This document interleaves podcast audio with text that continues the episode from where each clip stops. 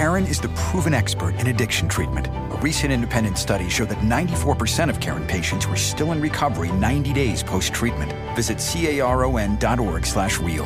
Karen, real results, real care, real about recovery.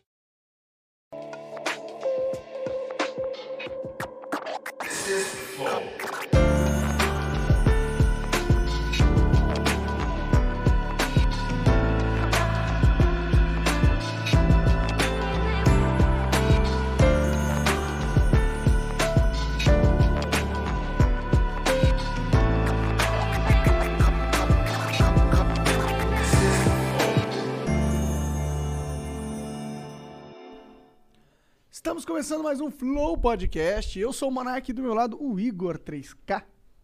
Eu sou o Igor. 3K. Sassá Família. E hoje a gente vai conversar com o Rondo, Ro, Rodol- Ron- Randolph. Ro- Randolph Rodrigues. Fudeu, Isso. fudeu. Monark. Pior que antes de eu estar eu tá ao vivo, falei certinho, eu acho. Falei? Eu não lembro.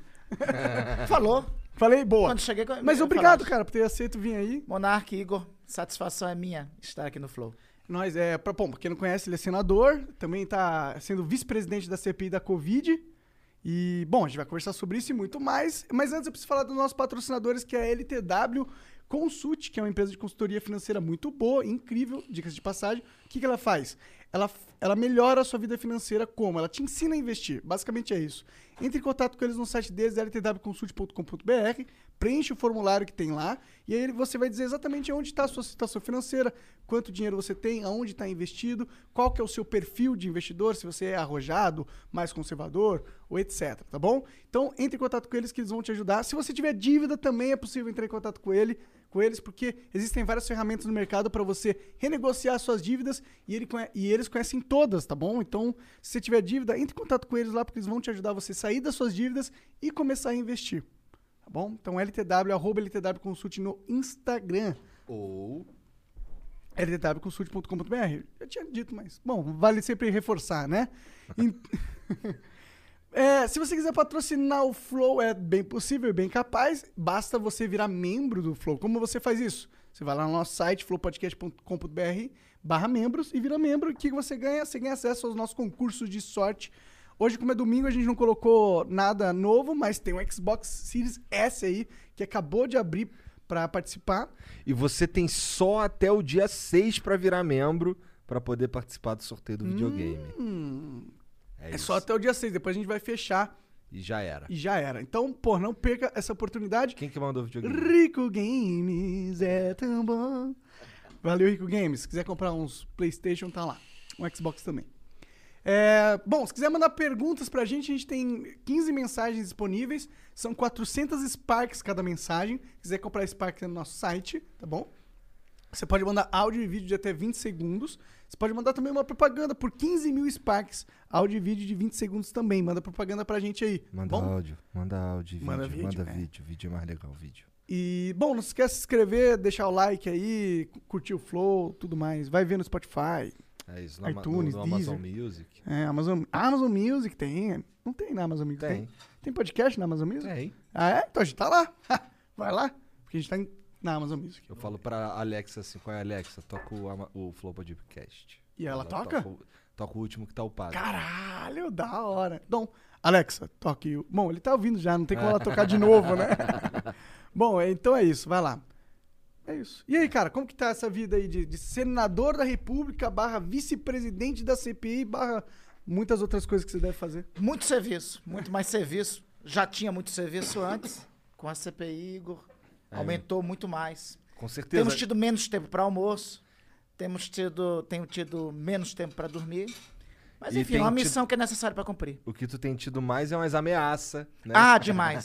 Mas já faz parte. Eu já tinha antes. Eu já tinha antes. É. É, eu também já estou acostumado. Quem dá uma olhada, quem dá uma procurada, terminando o Flow, quem quiser dar uma olhada no YouTube, dá uma pesquisada narcotráfico e corrupção no Amapá. Aí vai ver um jovem Randolph de 23 anos aí denunciando os esquemas de corrupção. Nossa, desde os na Assembleia 23 anos. Eu, eu fui eleito deputado estadual na Amapá muito jovem. É, na verdade, eu acho que eu acho que somente um outro colega teve, foi eleito com a mesma idade que eu tempos depois, né? Com, com quantos anos tu foi eleito? Eu fui eleito deputado estadual com 23. Aí depois eu perdi 23. mandato. É, fiquei sem mandato um tempo. Aí fui. Voltei para a universidade, que eu sou professor universitário, né? Fui dar aula. E em 2010, meu partido, na época, disse que eu tinha que cor- concorrer, tinha que ser candidato a- ao Senado. Eu não tinha muita expectativa de vitória. Aí deu zebra, eu tô aqui. Deu zebra, deu zebra. Deu zebra. Deu Eu zebra mais dizer- de uma vez, né? Deu zebra mais de uma vez. Eu, eu costumo dizer, eu sou um produto de uma casa. na- Dentro das programações da política no Brasil, e na política até no meu estado, é, é, eu, eu- eu sou um ponto fora da curva. Né? Aquela eleição de 2010, por exemplo, quando eu ganhei, eu disputei a eleição com dois ex-governadores e com dois senadores no mandato. Era pouco provável a minha eleição. Mas, enfim, Entendi. deu zebra. Às vezes, assim, tem um negócio que, que é o outro nome da zebra, e é isso que é o maravilhoso da democracia, que se chama vontade popular. Quando o povo quer fazer alguma coisa, É. tem que respeitar. Mas é muito jovem, né, pra entrar na política, 23 anos e ganhar, né? Então, Cara eu, eu, vim, eu venho de duas escolas, duas boas escolas de formação política, né? Uma é o movimento estudantil, a outra as pastorais sociais da Igreja Católica. Por isso que eu uso esse, sempre digo, sempre faço referência a esse anelzinho de Tucum. Né? Esse anelzinho de Tucum é uma das referências daqueles que atuam nas pastorais da juventude da Igreja Católica. Então, muito cedo, eu sou de uma família católica, muito cedo eu comecei a ser formado nas comunidades eclesiais de base, nas pastorais sociais. Né? E aí, muito cedo, comecei a ter noção das contradições que existem, da necessidade de participar da política para transformar a política, para melhorar a vida das pessoas. Aí isso me acompanhando ao longo da vida. Também teve um papel muito grande. Meu pai era sindicalista, era, aliás, é, graças a Deus ainda está vivo, é sindicalista e tudo isso me influenciou. Igreja, Entendi. movimento estudantil, pai. Cara, esse lance de entrar na política pra mudar a vida das pessoas e tal, é... Cara, você vai me desculpar, Por favor. mas, porra, não é, não é muito difícil mudar a vida das pessoas por meio da política? A política, e aí quem diz isso não sou eu, viu, Igor? É um carinha que viveu há muito tempo atrás, é um filósofo, fundador do. Obrigado, daqui a pouco eu pego. Beleza, tá? quiser eu, eu pra você. Tá bom. É um cara fundador da filosofia contemporânea, do modo de pensar contemporâneo, um carinha chamado Aristóteles. Ele dizia que a política é a mais humana de todas as ciências. É porque, a rigor, a política não é só. essa a gente vê a política como esse negócio de político, com mandato engravatado e tal. A política é a possibilidade. É, a- é primeiro uma- a ciência da relação humana. Né? Nas corporações, na vida cotidiana, nas relações pessoais sempre está presente a política enquanto ciência. Né? A política institucional da qual nós participamos sempre foi colocado, sempre foi tido como um negócio seguinte que, olha, as pessoas, o povo não pode participar. Eu aprendi logo cedo, e as pastorais sociais da Igreja Católica foram fundamental para isso, que o povo tem que participar da política. Se o povo não participa da política, deixa a política sendo tomada de conta daqueles que participam e corrompem a política. É, sim, né? sim, sim. É, mas Mas a política, ela pode ser, como você disse, feita fora do, do- da política institucional, né? Isso. É, e eu acho que esse é o problema, que o brasileiro não é que o brasileiro tá indo pra. não tá virando senador ou, ou prefeito, é que o brasileiro tá cagando pra tudo. Ele só tá se importando com o presente ali e na, no jogo de futebol, bebê. É, eu acho que tem circunstâncias, né? Quanto mais é, nós tornamos, por exemplo, aqui, tá falando, estou falando com um público e talvez o meu desafio aqui, a minha tarefa seja é, dizer para as pessoas que a política para ela é acessível. Né? Quando o povo se empodera da política, participa, ela transforma a história. Lembremos, a gente tem eleição direta para presidente porque milhões, alguns anos que antecedem a, a nós, né, resolveram ir para as ruas e conquistar e reconquistar o direito de votar a presidente. Né? É, querendo ou não, os dois processos de impeachment que tiveram na história nacional até agora, os dois tiveram ampla participação das pessoas. Eu estou agora numa comissão parlamentar de inquérito em que todo mundo está acompanhando, né? todo mundo se interessou. Por quê? Deixou de, da política ser algo desconecto da vida das pessoas. Quando você faz uma investigação para saber por que mais de meio milhão de brasileiros morreram, porque seu tio, seu- sua tia, seu pai, sua mãe, seu irmão, seu parente, seu amigo não está mais no convívio, né? Isso diz respeito à vida das pessoas. Quando a gente faz uma investigação para dizer, olha, por que o, o- o comércio da esquina teve que fechar durante algum período? Quem foram, quais, foram quais foram as responsabilidades que os governos e o poder público teve em relação a isso? É- essa- a pandemia é algo que não está assim distante das pessoas, não é a votação de uma emenda constitucional, entende? Não é a Não votação é de um um- projeto de lei. Um númerozinho de um contrato de não sei o quê. Não é. É quando você fala da pandemia, é o que afetou todos nós nesses dois anos. Então, isso a- a- tem a ver com a vida das pessoas. Quanto mais nós levarmos a política para a vida concreta das pessoas, para a vida material, eu acho que tem mais chance das pessoas se apossarem da política, se empoderarem da política e transformarem. Como é que foi feito esse movimento colo- pra botar pra funcionar a CPI da Covid? Quem, quem- como, é que, como é que vocês se organizaram? Quem que foi que. Porra, bora fazer uma CPI disso aí? Como Olha, é que é isso? Deixa eu te dizer, eu fui o autor do requerimento que resultou na CPI, né? Na Constituição, a regra diz o seguinte, que CPI é direito de minoria. O que quer dizer isso? Só traduzindo rapidamente. É, que a minoria parlamentar tem direito a propor uma comissão de investigação. Só que montar, é, é, propor uma CPI, conseguir uma CPI, sempre não é uma tarefa muito fácil. É, no começo desse ano, lá pelo dia 12, 13 de janeiro, acho que todos vocês acompanharam a tragédia que estava em curso em Manaus. né? Aham. Foi o, o alvorecer trágico da segunda onda da pandemia aqui no Brasil. Eu vi aquilo e, disse- e de imediato eh, disse: olha, a gente tem que tomar providência para isso. Qual é a providência? Vamos propor uma investigação. E até aquele momento, os dados do Brasil do enfrentamento à pandemia eram muito ruins. Né? Então, vamos juntar o que está acontecendo com Manaus com o enfrentamento errado que está se dando em relação à pandemia aqui no país. E propusemos a comissão parlamentar de inquérito. Eu juro para vocês que minhas expectativas naquele momento eram baixas, né? Eu disse, olha, vai ser difícil conseguir as assinaturas. Se conseguir as assinaturas, vai ser difícil instalar. Se conseguir instalar, vai ser difícil ter uma maioria que queira tocar a investigação. Se conseguir tocar a investigação, o governo vai conseguir abafar, já não vai. Minha perspectiva era as piores. Bem naquele pessimista, momento. né? É é realista para as circunstâncias que nós estamos. Né? Eu tenho uma frase de um filósofo italiano chamado Antonio Gramsci que eu gosto de sempre utilizo como mantra, né? É, oti- otimismo da vontade, pessimismo da razão. Naquele momento estava valendo mais, Monarca, o meu pessimismo da razão ali para concretizar. Mas a gente conseguiu. É, mais cedo do que imaginávamos, em fevereiro nós conseguimos as assinaturas necessárias. Por que, que você acha que vocês tiveram essa facilidade que você nem esperava? Bom, primeiro porque é o seguinte, a pressão pelo que estava acontecendo no Amazonas, e, assim, os dados da pandemia eram muito, eram muito graves, né? Isso pressionou os senadores. Segundo, tem um detalhe, o Senado tem algumas diferenças da Câmara, né?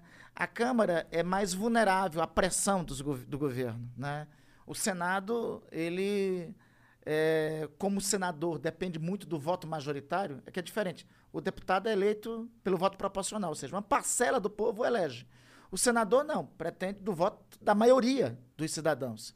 Então ele é mais vulnerável à pressão popular. Eu acho que isso teve um papel. Os para- congressistas, né? os senadores. Ah, não, os senadores, verdade, Os senadores. desculpa, Porque o nosso parlamento tem duas casas, Sim, né? sim. A Câmara, que é a Casa de Representantes do Povo, o Senado, que é o caso dos representantes da Federação. Então, acho que isso influenciou para pressionar os senadores eh, a subscreverem, né?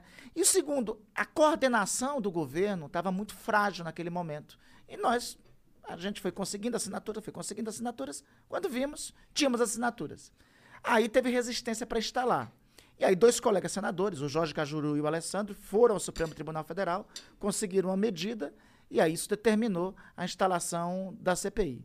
E depois, na composição da CPI, se constituiu uma maioria que disse, é o seguinte, olha, não, vamos tocar a investigação.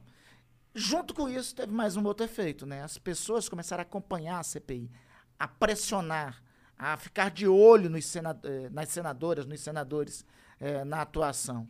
Isso começou a criar uma exigência maior por resultados. Sim, até porque tá tendo ampla cobertura de tudo quanto é lugar.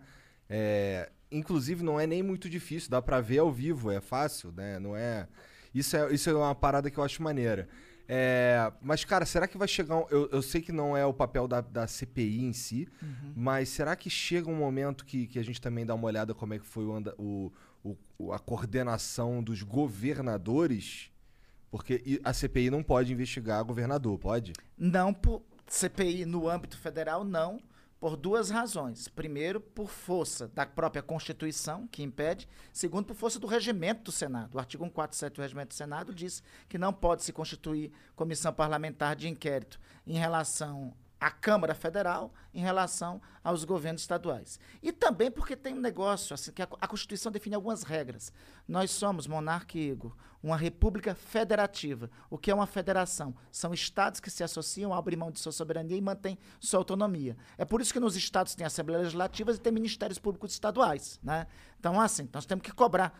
No meu estado, deixa eu te contar uma coisa. Eu sou oposição ao governador de lá. Né? E eu acho que tem muita coisa errada no meu estado. O meu estado foi campeão de operações da Polícia Federal. Né? E eu acho que tem muita coisa errada e tem que aprofundar as investigações sobre a atuação do governador do meu estado, sobre o governo do meu estado em relação à pandemia.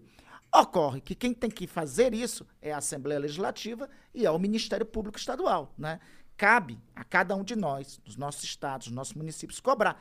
A quem de respeito tem essa responsabilidade eh, de investigação. Né? Entendi. A limitação em relação ao Congresso Nacional é clara, é flagrante. né? E, e é por isso, essa é a, a- a beleza assim, da nossa Constituição e da nossa formatação. É, nós temos estados, os estados têm sua autonomia, lá tem Assembleias Legislativas, lá tem Ministério Público. Nós temos a União, a União, quem fiscaliza a União é o Congresso Nacional, é o Legislativo, é o Senado e a Câmara, e ele que tem que cumprir pape- o papel de investigação. É que eu já vi um- uns governistas falando que, que na CPI, pô, chamou tal, chamou tal, chamou tal, pô, tem que chamar os governadores, pô. E aí eu fico, caralho, esse cara. Esse cara É um é político e não sabe como é que. Eu que sou um bosta, tá ligado? Sei que não, não, não compete os caras chamar Pô, Igor, eu acho que eu vou te convidar para ser. a gente tem que dar um jeito aí de te colocar como um membro lá da CPI. Eu não, porque você fora. Tá, você tá com uma clareza e uma cara- clarividência maior que alguns colegas. Porque, às vezes, eu acho até que não é. Que não, po- não pode ser por ignorância. Não, não é. Eu acho, Eu acho que. que, eu acho é- que não é ignorância. Eu acho que é, isso é determinado, é consciente. É obviamente para nós. Porque veja, se a gente sair do rumo que nós estamos é, frequentando, e qual é um caminho para sair do rumo? Vamos derivar por aqui. Aí a gente deixa de cumprir o nosso papel e deixa de dar muitas das respostas que eu acho que os brasileiros estão cobrando de nós nesse momento. É a primeira CPI que tu participa? Olha, eu sou escolado nessa história, viu? eu sou escolado. Desde esse tempo, lembra que eu comecei falando aqui que eu fui deputado estadual muito jovem? Aí depois fiquei sem mandato, né? Aham. Perdi a eleição para deputado estadual al- al- alguns anos depois, né? Mas aí, desde que eu cheguei na Assembleia Legislativa do meu estado, eu propus logo uma CPI lá, né? É, e depois, é, no Senado, né, eu participei pelo menos de umas duas ou três. Eu fui membro daquela CPI do Cachoeira. Né, eu, fui, eu propus e fui presidente da CPI do ECAD. Né. Mais adiante, eu cheguei a participar também da CPI do BNDES. Né, cheguei a participar da CPI do HSBC, daquele escândalo chamado Panama Papers, né, que um monte de ricaço brasileiro tinha conta no exterior. Né, e essa, acho que na minha conta, essa é a quinta, quinta ou sexta. Eu já eh, tive CPI em que foram virtuosas, né, mas também já participei de muita CPI que foi frustrada. Aliás, É. a maioria das CPIs que eu participei, eu tenho que dizer aqui para vocês, foram frustradas. Que que é eu terminei CPI derrotado. Né? Tipo, não se fala mais sobre o assunto, vira uma. falar sobre nada. Vou dar um exemplo: CPI do Cachoeira. Uhum. Na época, nós encontramos um monte. Olha só, nós desco- descobrimos na CPI do Cachoeira que tinha uma empresa, uma construtora, que mandava no Rio de Janeiro. O nome dessa construtora? Delta. Depois, tempos depois, grave esse nome. Tempos depois, a Operação Lava Jato identifica que essa operação, que essa construtora Delta financiava o Sérgio Cabral, governador do Rio de Janeiro. Nós chegamos nisso. Gearheads know that some projects need so many parts, it feels like you need a whole storage unit just to store them. That's what eBay Motors' 122 million parts are for. Think of it as your virtual parts garage. They've always got the right fitment at the right prices. Use the eBay Motors app or visit ebaymotors.com. Let's ride. Planning on traveling this summer? Make saving at the pump part of your plans with two times the fuel points from Harris Teeter. It's easy. Download your eVIC coupon, and for every dollar you spend with your VIC card, you'll get two fuel points. That's up to $1 per gallon on quality fuel at participating BP and Harris Teeter fuel centers. Download your eVIC coupon today and save money at the pump all summer long with eVIC and Harris Teeter fuel points. Pedimos o aprofundamento das investigações, porque também a gente não poderia chamar o governador. Né? Iríamos apontar os- o papel dessa empreiteira no final do relatório daquela CPI. Mas aí, no final, se constituiu uma maioria que empastelou a CPI, aprovaram um relatório lá fajuto, né, no final das contas, e enfim, e a CPI acabou dando em pizza. Aham. Em Que pizza. é- que é não algo- será essa. Essa daqui, apesar da pizza aqui, moçada, essa não vai dar, não. A, a- da pandemia, se Deus quiser, não dará, não. É, isso é uma parada que, pô, você tá falando aí da. Você falou de algumas CPIs e eu não. Eu, eu queria que, que, elas, que o resultado delas tivesse tido mais repercussão. Pra gente também saber o que, que foi a parada ali mesmo, sabe? É. Sei lá, falar na- na- nas grandes mídias, diz- mostrar, né? É, uma das coisas que a CPI pra mim trouxe e que foi um, um golpe forte no Bolsonaro foi esse negócio da- dos e-mails da Pfizer. É. Dele re- recusar. A gente conversou com o ministro das Comunicações aqui e ele falou que, apesar de o governo não ter respondido os e-mails, eles estavam em contato com a Pfizer em negociação, só que era com o presidente global. E quem tinha mandado o e-mail era o presidente da Sul-Americana. Tanto que quando eles fecharam realmente as vacinas Pfizer foi com o presidente global. Mas como eu não entendo muita coisa, é Eu não, assim, eu não cheguei a ouvir essa resposta do, do senhor ministro da propaganda, não, do senhor ministro das comunicações. Não cheguei a ver. Mas, eh, ouvindo de você agora, Monarca, eu acho um pouco sem sentido, sabe? Porque, olha só, o que nós encontramos na CPI? O primeiro, a primeira mensagem da Pfizer para o governo é do dia, sabe de quando? Dia 17 de março de 2020 a Pfizer se apresentando, dizendo que estavam no desenvolvimento de vacinas promissoras, né? Ora, se eu estou no meio da pandemia e eu recebo esse e-mail, né? E esse e-mail foi para o ministro da Saúde, para o ministro da Economia, para o chefe da Casa Civil, para o presidente da República. A não ser que alguém argumente, utilize o, o argumento, a desculpa que esse primeiro e-mail estava em inglês. Aí talvez. Mas assim, eu acho que isso não seria dificuldade, né? Vai lá na, na escola. Ah, podia estar em mandarim, porra. Não, assim. Pô, Google Translator ali, É. né? o Wizard é amigo deles, pô. Chamava o Wizard que traduzia na hora, pô. Chamava Verdade. o um Wizard. passe de mágica. Chamava o Wizard lá e ele já resolvia. Mas enfim, teve esse primeiro e-mail. Depois desses, Igor e Monark se seguiram 101. Quer dizer, esse, outro 100. Foram 101 e-mails. E sabe por que essa, assim, não bate muito essa resposta do nosso colega ministro da propaganda? É porque é o seguinte, olha só.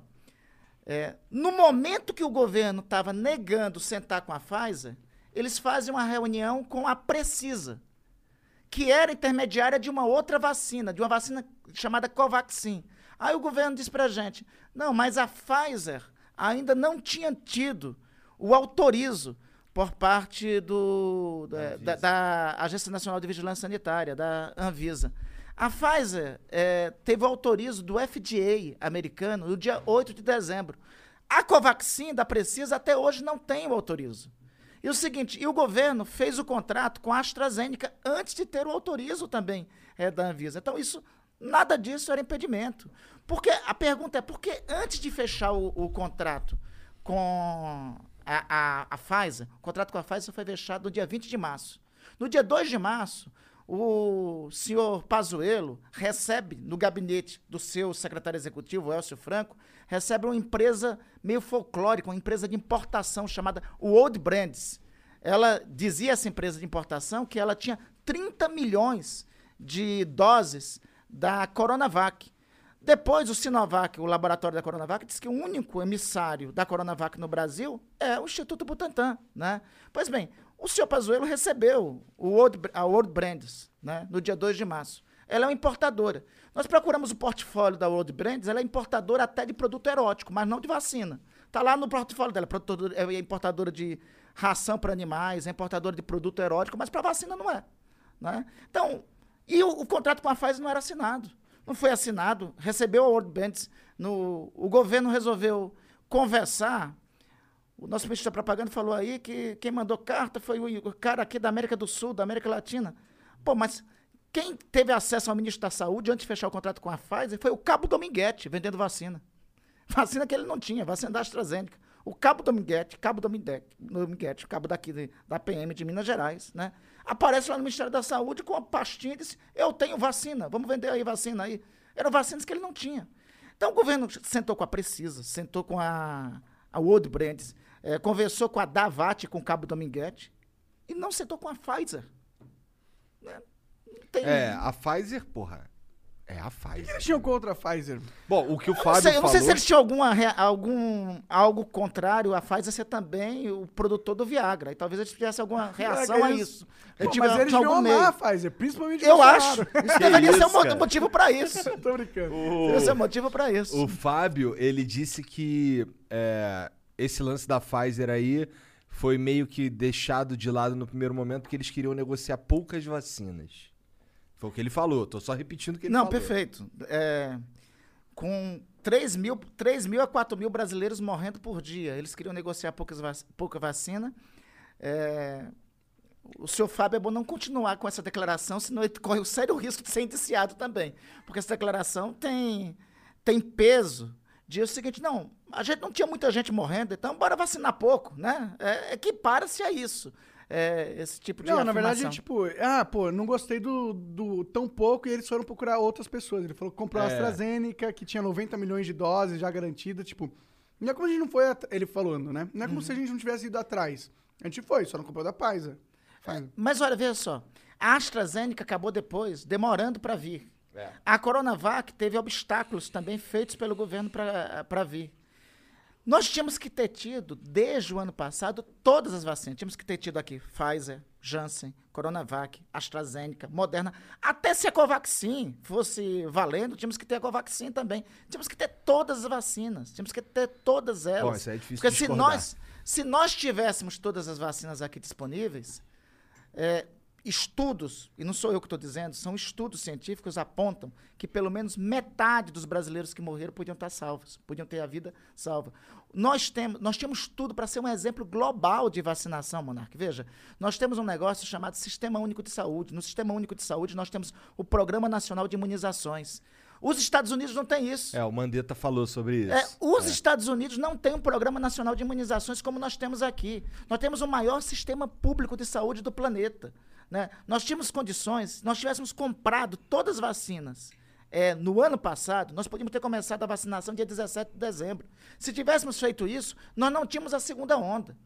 Metade daqueles que perderam a vida, das famílias que foram deslaceradas, podiam ter o seu membro da família lá presente. Caralho, eles. então. É, pô, agora eu fico até bolado de falar os bagulho que o Fábio falou, que tu já falou que vai indiciar o cara. Não, calma, brincadeira.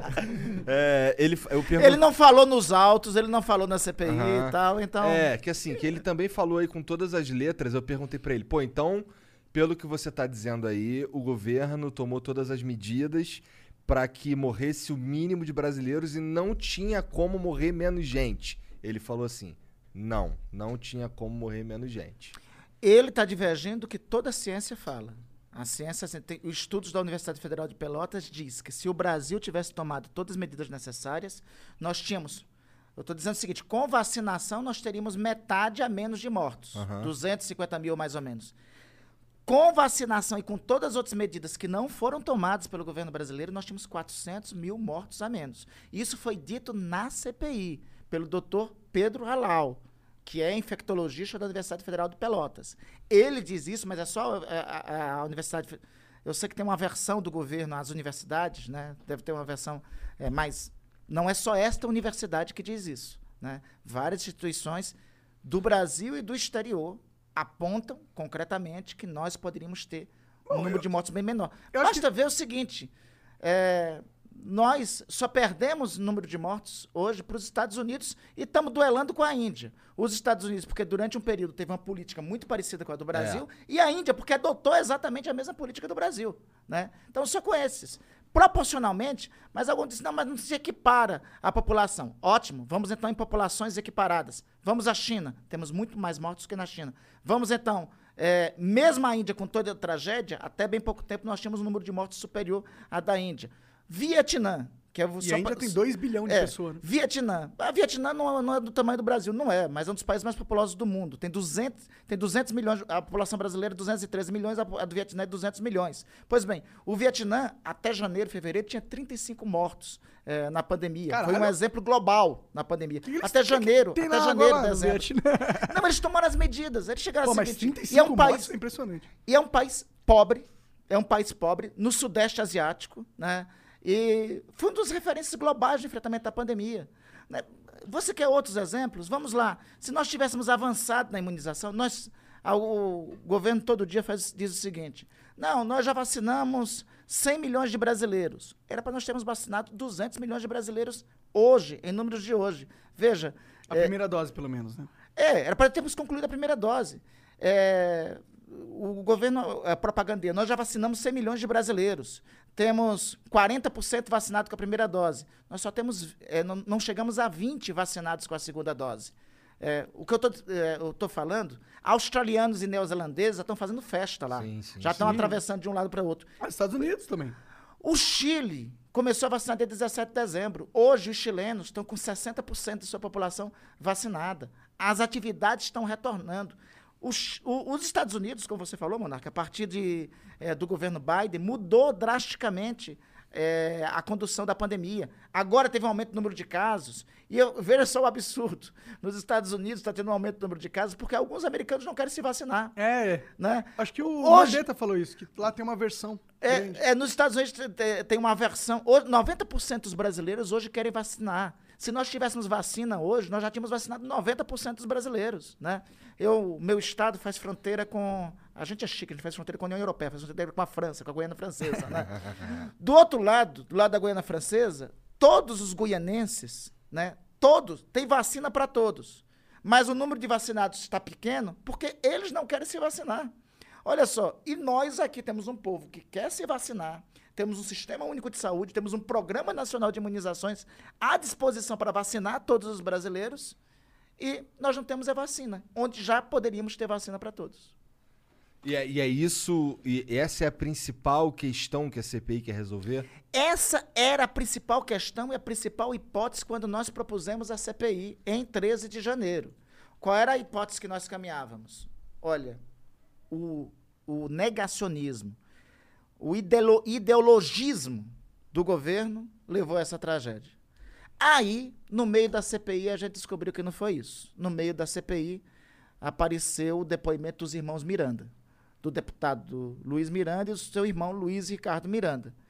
E aí nós começamos uma outra vertente de investigação, porque nós começamos a descobrir que a causa principal de nós não termos ampliado, nós não termos contido a pandemia aqui, foi a velha e boa corrupção, que está presente no patrimonialismo brasileiro há muito tempo. A velha e boa, desculpa aí, a velha e má e péssima corrupção, né? É, que está presente no patrimonialismo brasileiro há muito tempo. Foi isso que nós descobrimos, Mas- que foi a responsável. Mas como que assim descobriram? O que, que rolou? O que, que descobrimos? No realmente? depoimento, do Lu- nós começávamos, começamos a ter um indício de que tinha algo mais do que negacionismo. Como é, como é- quando nós começamos a ter esses indícios? É, chegou à CPI um inquérito de uma empresa chamada Global, que é uma empresa vendedora de medicamentos. E junto com essa empresa, com a Global, tinha uma outra empresa que, é, que os sócios da Global eram sócios dela também. O nome dessa outra empresa? Precisa. Esse inquérito estava ocorrendo no âmbito do Ministério Público Federal, né? E, e quando nós vimos precisa no âmbito desse inquérito, aquilo nos chamou a atenção, porque é, uma das vacinas que estava sendo anunciada a contratação, a intermediária da vacina era essa empresa. Isso nos chamou atenção. É, os técnicos da CPI me acionaram e disseram: olha, neste inquérito está faltando um depoimento. Está faltando depois, está faltando um anexo. Qual era o anexo? Era o depoimento de um servidor que tinha prestado depoimento no âmbito eh, deste inquérito, informando que houve favorecimento para essa empresa, que existia favorecimentos para essa empresa no âmbito do Ministério da Saúde. Foi Quem isso era o que servidor? chamou a atenção na Precisa ou foi o fato da Precisa Foi isso que chamou a atenção da Precisa. Foi esse fato aí determinado que nos chamou a atenção para Precisa. Entendi. Aí nós pedi- pedimos da procuradora o anexo. O anexo era o depoimento em vídeo de quem? Do Luiz Ricardo Miranda. Aí chamamos o Luiz Ricardo Miranda para depor na CPI. No que chamamos o Luiz Ricardo Miranda para depor na CPI, o irmão dele nos procurou. Ele disse: Não, eu quero depor junto com meu irmão. Eu disse: Rapaz, o teu irmão tá aqui, o depoimento dele, mas o que é que tu tens a ver? Disse, Não, eu tenho algo mais grave. Eu fui ao presidente da República e contei o que estava acontecendo de errado. Aí eu disse, não, agora sim tem que vir tu e teu irmão aqui. E aí ele relatou lá que ele esteve com, ele esteve junto com o irmão, que o irmão identificou lá o, o procedimento errado, um esquema que ele tinha indício de corrupção, né? E aí o irmão dele disse, não, vou lá com o presidente da República. No dia 20 de março desse ano, os dois estiveram lá com o presidente da República. Segundo depoimento que o deputado Luiz Miranda deu à CPI, segundo depoimento, ele diz o seguinte, que falou para o presidente da República, olha, existe isso aqui, é esse o procedimento todo, ao qual o presidente da República tinha dito para ele o seguinte, é, isso aqui é coisa desse daí. E apontou para a foto que estava aparecendo lá. Quem era esse desse daí? Era Ricardo Barros, líder do presidente da República na Câmara dos Deputados. Né? Isso é uma, é uma coisa, já mais, já mais um rolo desse, desse daí. Né? E logo em seguida, ele, o presidente tinha dito que iria tomar as providências, providências que não foram tomadas. Né? Foi isso que trouxe o caso da Precisa para o âmbito da investigação da Comissão Parlamentar de Inquérito. E esse depoimento que foi feito pelos irmãos Miranda, pelo Luiz Miranda, pelo Luiz Ricardo Miranda, até agora não foi desmentido pelo presidente da República. Até hoje, o presidente, ao contrário, já disse: recebi os irmãos Miranda, é, conversei com ele, as providências que eu tomei eu mandei ao ministro da Saúde, que era o, que, o- é, que já era o Queiroga, o Pazuello estava demissionário. E quem ele disse que tomou providência foi o Pazuello. E qual foi a providência do Pazuello? Disse, ah, eu não encontrei nada. Mas tem algum documento disso? Não, não tem. Não existe isso no governo, na administração pública. Se você tem algo errado, você instaura um inquérito. Tem um procedimento por escrito. E não de é, Ele preferiu informal, de abafar o caso. Ele viu que estava errado, em vez de ir lá atrás do caso, ver que estava errado, processar o cara que estava fazendo o negócio. Falou: ah, não vou fazer o negócio, mas também não vou correr atrás de, de- de achar os culpados. Eu vi que tem uma corrupção, mas eu vou fechar os olhos. É, isso na administração pública é crime. O nome desse crime é prevaricação. né? O, a- o agente público que tem a- o agente público diante de um ilícito tem a obrigação de tomar providências. Não tomando, ele incorre em outro ilícito, que é o crime de prevaricação. É este o crime de prevaricação, por exemplo, que tem um, um inquérito agora instaurado no Supremo Tribunal Federal em relação ao presidente da República. Mas aí, a gente pensava que era só o caso da Precisa? Não. Puta Aí merda, começou hein? a surgir uma. Aí de repente aparece pra nós, surge a, a notícia. É, tentaram vender é, vacina a- é, ao custo de um dólar por dose de propina. um dólar a mais, é. Um dólar a mais por dose de propina. Quando a gente vai atrás de quem é o responsável por isso, é um cabo da Polícia Militar, que era o vendedor da vacina. Um cabo da Polícia Militar que. Da Polícia Militar de Minas Gerais, que não tinha vacina. Ele não tinha vacina para entregar, não tinha Deu vacina para vender. Né? E ele relatou que participou de um encontro com o diretor de logística do Ministério da Saúde, onde o diretor de logística fez a oferta para ele eh, da propina. Chegou a falar da oferta eh, de propina para ele. Caralho. E ele depois. E assim. E aí, depois disso, ele chegou a encontrar com o secretário executivo do Ministério da Saúde, o senhor Elcio Franco. Elcio Franco era o secretário executivo de Pazuello. Esse nome se repete várias vezes. Ele reúne com essa intermediária de vacina chifrinha, essa intermediária folclórica de, eh, de vacina, né? Essa. Essa World, não sei o que. não, essa primeira é a Davat. Tá. E depois o Elcio Franco faz uma reunião também com essa tal de World Brands, que é essa que é a importadora de produto erótico, que estava querendo vender vacina para isso. né? Então, a gente começa a encontrar uma série de outros casos. Aí a gente vai mais a fundo, descobre que tem, que tem superfaturamento na entregadora de vacina, que é a VTC Log, que é a empresa distribuidora eh, das vacinas e dos insumos. Tem um contrato lá que teve um reajuste de 120% nessa empresa. A gente vai mais adiante nos depoimentos, aí descobre que tem superfaturamento nos hospitais federais do Rio de Janeiro. A gente vai mais adiante nos- no- nas informações, aí descobrimos que houve uma contratação de máscaras no começo da pandemia ali, pelo mês de abril ou de maio, com um ágio, com um superfaturamento de quase 120%. Enfim, Quanto mais tu procurar, mais tu vai achar, cara. nós puxamos uma pena, veio o galinheiro todo junto, né? Aí agora, essa segunda parte, vamos organizar é, para ver o que de ilícitos, de... Hey sis, are you video calling me from the new home sense? Reporting from Rockville. There are some serious deals here. Weren't we supposed to go together? Ugh, so competitive. Speaking of competitive, look at the price on this sleeper sofa. That alabaster lamp for less, I want. I bet you do. Wait, go back. Show me that hand woven rug from Turkey. A total upgrade. Ooh, are you seeing this standing mirror? I see a sister who's gonna buy that for me. Hello? Now open in Rockville. HomeSense. Standout pieces, outstanding prices. Mary redeemed a $50,000 cash prize playing Chumba Casino online. I was only playing for fun, so winning was a dream come true. Chumba Casino is America's favorite free online social casino. You too could have the chance to win life changing cash prizes. Absolutely anybody could be like Mary. Be like Mary. Log on to ChumbaCasino.com and play for free now. No purchase necessary. Void where prohibited by law. 18 plus terms and conditions apply. See website for details. The voice in the preceding commercial was not the actual voice of the winner. desse esquema de corrupção. Nós temos. Uma coisa que eu tenho, uma preocupação que eu, como cidadão, tenho com a CPI é tipo, porra. Legal, é preciso. Eu acho que a pandemia é um, é um marco tão grande na história da humanidade, como um evento que muda tudo, que é preciso a gente analisar politicamente o que aconteceu e ver se o governo lidou bem com isso ou não. Me- o que me preocupa é o como isso é feito de arma pra atacar o Bolsonaro, que tem os seus motivos pra ser atacado e que tá fazendo as merdas lá, mas também que não é a única, a única raposa no galinheiro no- quando a gente fala de governo. Né? Monarque, eu gostaria, eu gostaria que não tivesse CPI. É, eu- tinha outra instituição que podia estar fazendo esse serviço que nós estamos fazendo. Essa instituição era, o era a Procuradoria-Geral da República. O, Porra, mas um- o cara lá é amigo dele, porra. Pois é, mas Amigo isso aqui todo não mundo. podia, né, É Igor? amigo do amigo. Isso aqui não não podia. podia. Porque, olha só, o que é que diz a Constituição? Né? A lei que todos nós devemos eh, seguir. Que o Ministério Público Federal, e no caso a Procuradoria-Geral da República, é o titular de direitos difusos e coletivos e é o responsável por investigar quaisquer formas de ilícitos. Né? Então, eh, há algum tempo, o Procurador-Geral da República, como é que era escolhido o Procurador-Geral da República? Os procuradores indicavam três nomes e o presidente da República escolhia um dos três. Isso dava De preferência o primeiro da lista. preferência durante é, em vários momentos foi o primeiro da lista, né? Isso em diferentes governos, governos do PT, governo Temer. O Temer não escolheu o primeiro da lista, mas escolheu um dos três, né?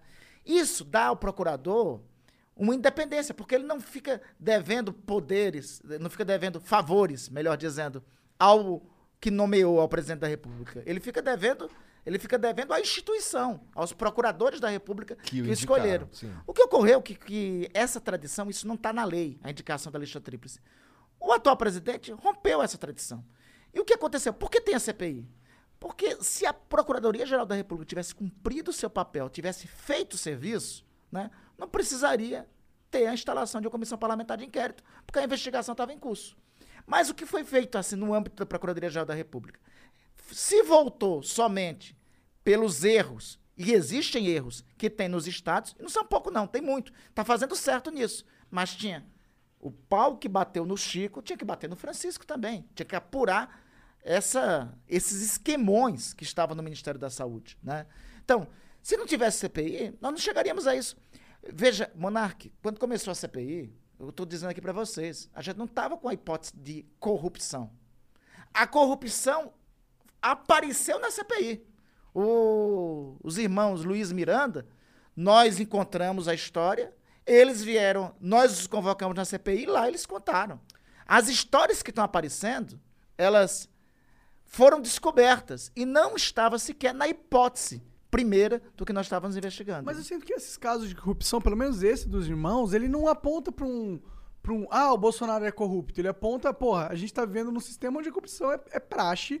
E eu acho que todo governo que tiver vai ter gente em, em vários escalões diferentes tentando fazer corrupção. Monarca- Não quer dizer que o Bolsonaro não seja Sim, corrupto. perfeito. Mas existir corrupção no governo dele não é 100% só culpa dele, porque os, os agentes eles são capazes de ser, serem corrompidos independente do presidente. É, e, assim, e isso, isso de antemão já inclusive contraria o que o presidente originalmente di- dizia ou diz que não tinha corrupção no governo dele, né?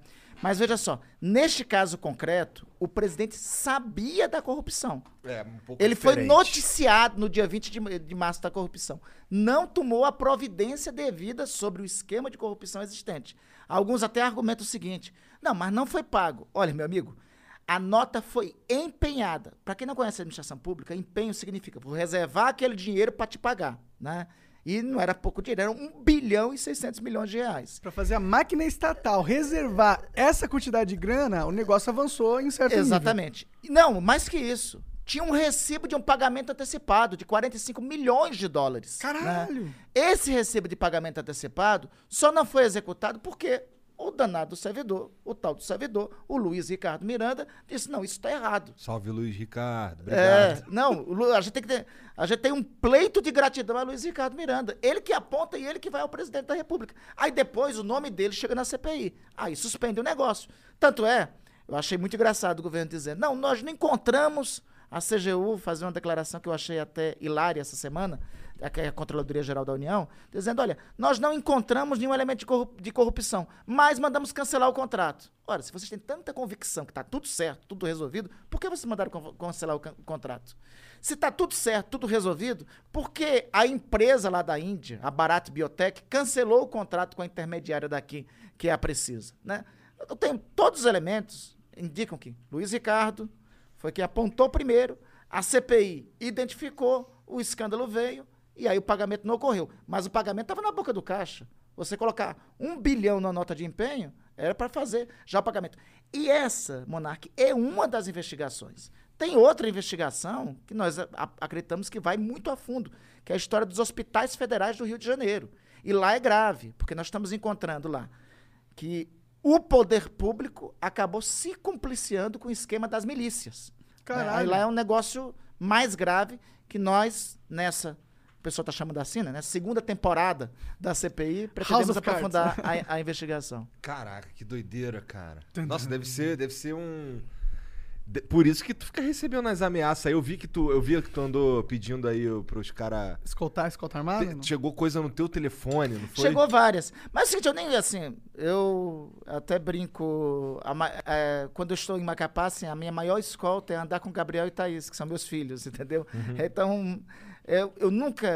é, Porque eles andam armados até os dentes? Se você- depois, depois, depois de nós dar uma olhada lá no perfil do Gabriel e Thaís, eu tô muito mal de segurança se depender só desse- do- dos dois, entendeu? Se depender só do Gabriel e da, e da Thaís, e Gabriel, Thaís e do Antônio Gabriel, que é meu neto, que eu também já sou avô, né? Então eu tô muito mal de segurança. Então, é, as, primeiras, as primeiras que teve, assim, eu, eu, eu acho que eu lido bem com isso. Eu recebo, quando não faz ameaça diretamente, quando é só xingamento, só bloqueio. Mas quando aí começa a partir para ameaça, eu não, não sou de andar com escolta, não, andar, não sou de andar com segurança, tenho uma aversão a isso, eh, me resigno em relação a isso. Mas, se né? você fez uma ameaça a alguém, isso é crime, conforme o Código Penal. E você tem que responder por esse crime, como está no Código Penal. Senão, eh, a vida civilizada acaba, né? Eu, eu chego aqui, assim, olha, faz uma ameaça. A ameaça não é algo simples, né? Uma ameaça, você está tentando contra a. Você está ameaçando alguém de, de tirar a vida de alguém. É. Você está ameaçando de agressão a alguém. Cê- Isso é crime aí. Tem que ter a providência no âmbito da investigação. Essa história de andar com segurança nunca foi do meu, Nunca do andou? meu feitio. Eu andei, não por escolha minha, mas isso não foi agora. Foi em, em dois, no ano 2000. Eu era deputado estadual, aí foi um negócio um pouco pesado, né? Eu fiz algumas denúncias de esquemas de corrupção na Assembleia Legislativa do meu estado e de tráfico de drogas, né? Aí eh, eles passaram a ameaçar na época os meus filhos. Aí, por conta disso, o governador, na época, designou, eh, durante um tempo, um acompanhamento policial para mim. Mas isso aí foram eh, três, quatro meses, quando as ameaças cessaram. Eh, não sou muito afeito a essa história de Ah, deve ser ruimzão, né, mano? Toda hora você vai pro lugar, aí tem o cara vai, ele tem que entrar, fazer o perímetro, você fica lá esperando. É, é. Ah, eu- como, eu sou, eu- como eu sou cristão, católico, venho da pastoral da juventude, fui quase coroinha, né? Não, a parte que coroinha é exagero meu, né? Eu acredito muito na proteção divina. É, o que acontece se um cara contar uma mentira horrível lá na CPI? Segundo o Código Penal, é crime, né? É crime conforme o artigo é, é crime conforme o artigo. Quando você chega na CPI, você tem que fazer o, o- o compromisso da verdade, que é o artigo 202 do Código de Processo Penal. Se você mentir no depoimento da CPI, incorre em crime de falso testemunho, né, que é um outro artigo do Código de Processo Penal. Mas é tranquilo, é, é preso em flagrante delito, é, você pode retificar o depoimento, restabelecer a verdade ou pagar uma fiança. A fiança dá mil, mil e quinhentos reais. Ah, eu não Ah, acredito, 700 reais, cara. é isso. Ah, vale a pena mentir então. Não acredito, É. cara. Ou teve um. Eu não devia nem estar falando isso, né? Porque eu incentivo alguns a, a acabar. Mas é, a, a luz da, da- da do Código de Processo Penal é isso. O, um depoente foi detido agora há pouco tempo. É, tem os transtornos de ser detido, de ser preso, né? É, mas eu acho que ele acabou fazendo essa escolha, né? Pô, vou pagar mil, mil e quinhentos reais, então vou omitir parte da Prefiro verdade. pagar aqui. 1.500 reais do que pagar a minha vida, né? E tem É. tido. Ou pagar com mais tempo de cadeia, né? É.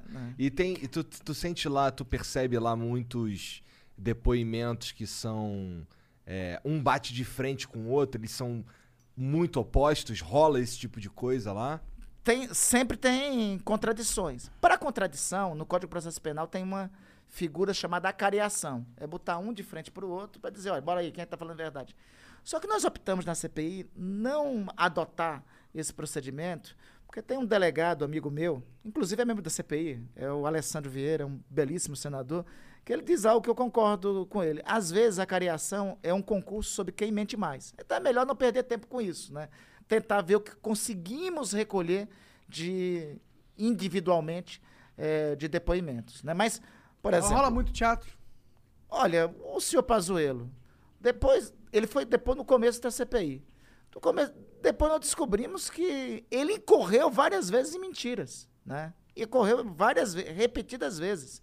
Ele, por exemplo, falou que o, um, um aplicativo de computador que eles tinham um Ah, tá. que eles que tinham recomendava adotado é, lá em Manaus, Ele tinha saído do ar Esqueci. por conta Tratkov Tratkov. ele tinha saído do ar por conta eh, de um problema no sistema.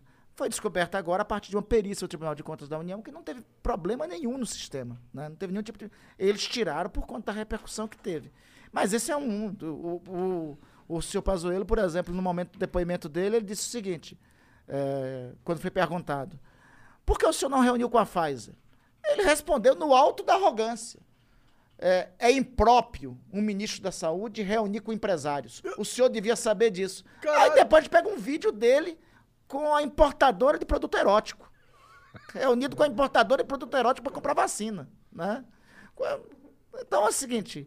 é, tem rola, tem rola, rola não, não só teatro, Monark. Tem, é, eu acho que tem uma indústria que tem que se ganhado muito dinheiro em Brasília, tem que ser daquela indústria da- dos media trains, né? Um dia desse saiu aí, inclusive, o media training de uma das depoentes CPI, da senhora Mayra Pinheiro, que é conhecida como Capitã Capitã Cloroquina, né? É, saiu o media training dela. No media training, Monark, Igor, no media training ela diz o seguinte: olha, você me organiza as perguntas aí, porque lá tem uns cinco senadores nossos para eu dar as perguntas para eles, para eles me fazerem. Eles levantam e eu, e eu vou pro gol, né? Então tem tem tido uma indústria que eu acho que tem ganhado dinheiro lá em Brasília, nos depoimentos do CPI, essa indústria do media training. Caralho. Ah, mas isso me dá um tédio do caralho, cara. É. Mano, a, minha, a única solução, na minha opinião, é acabar com tudo. Faz o democracia direta aí, mano. Põe o negócio no aplicativo ali, em vez de ter que ter presidente, você clica ali se você vota. Em vez de ter senador ou, ou congressista, você clica, aperta, vai. Mas você sabe que a nossa Constituição já possibilita, já tem um modelo de democracia muito avançado, uma democracia semidireta. Só que a gente utiliza pouco. Né? Tem dois instrumentos da nossa Constituição, que é o referendo e o plebiscito. Ambos estão no artigo 14 da Constituição. O Brasil utilizou muito pouco desses dispositivos. Ah, o último foi o de armas, né? Muito tempo atrás. 2005 E não referendo. respeitaram, né? É, o último foi 2005 do referendo. O, o último plebiscito que nós temos notícia é o de 1993, né? Nossa, que é pra ver o da monarquia. Sistema de governo em forma de governo. Caralho. né? Esses mecanismos que nós temos na Constituição, nós utilizamos muito pouco. Nós temos. é, Mas eu acho que nós temos então já esse- mecanismos de democracia. Nós não temos uma democracia direta, porque não temos, inclusive, no âmbito global, uma experiência. A, O único modelo de democracia direta que a humanidade conheceu foi a dos gregos. E não era tão direta assim. Porque, como venhamos, é, lá na democracia dos gregos diziam: todos os homens livres Aham. têm direito a voto. Eram os homens somente e não eram os, Os escravos, escravos. que era a ampla maioria da- de- é, do- dos gregos. Então, nem a democracia grega, que é a referência à democracia direta, é tão direta assim. Só que faz dois mil anos e a gente não tinha internet naquela época. Que É. a gente tem agora. A gente tem, inclusive, sistema de blockchain. Pô, a gente tem tanta tecnologia, mano. A gente vive hoje num sistema operacional que é o Windows DOS 1.74, que tá ro- comandando a nossa vida, a sua vida, a minha vida. E todo mundo tá ouvindo. A gente roda nesse sistema operacional precário. Existe solução, entendeu? Tipo, só a gente só não tem vontade política pra todo mundo se organizar em volta dessa solução e efetivar. E eu acho que nós temos que utilizar mais isso. Porque eu- eu- é, nós temos dois mecanismos na Constituição que pode ser utilizado com mais referência, que pode ser utilizado com mais frequência. O plebiscito e o referendo. Coloca esses dois. Utiliza esses dois mecanismos, né? Coloca esses mecanismos. É lógico que em cada momento a gente tem que ver qual é a prioridade do momento. Né? Eu acho que nesse momento eh, a sociedade está com um dilema enorme. Né? Nós temos que resolver esses 14, o, nós temos 14 milhões de brasileiros desempregados nesse instante. Nós temos que recuperar o país economicamente logo depois eh, da pandemia. Eh, mas eu acho que o Estado poderia se utilizar mais desses mecanismos que estão dispostos na Constituição. Não seria muito legal? Tá rolando uma lei no Senado ou no Congresso. Pô, o meu senador tá votando de um jeito que eu não concordo. Eu queria que votar de outro jeito. Eu vou lá no meu celular, eu abro o meu aplicativo, eu falo assim: ah, esse voto aqui eu não quero dar pra ele. Desde que nessa específica aqui eu vou ah, exercer o meu poder democrático e votar no que eu quero. E aí, aquele, aquela porcentagem, aquela fração do voto que era representado pelo senador, fica representado pelo aplicativo e acabou. É, no Senado isso tem, a- temos inclusive avançado nisso. É, sempre que há projetos a serem apresentados, esses projetos são colocados à consulta pública no site do Senado. Sim. E isso as pessoas podem mesmo. lá opinar sobre aqueles projetos, né? Agora, além disso, acho que tem outras formas, outros mecanismos da sociedade também participar mais diretamente, né? O fato é o seguinte, Monarque, eu acho que a democracia representativa já é um avanço civilizatório.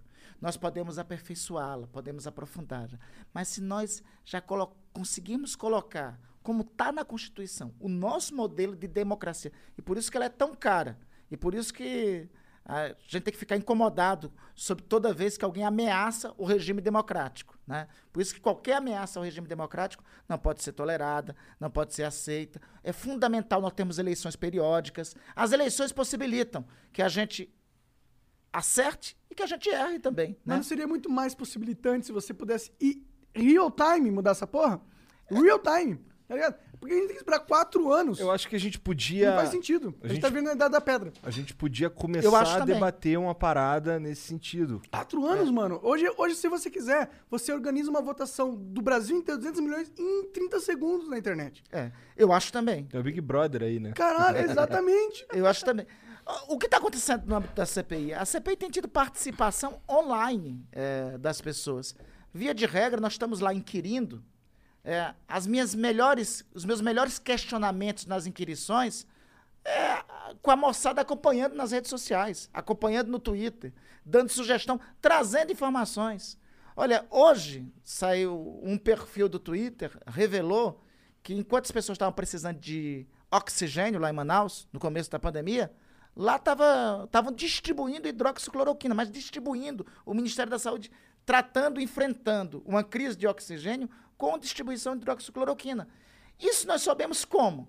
A partir das redes sociais, isso nós sabemos a partir dos.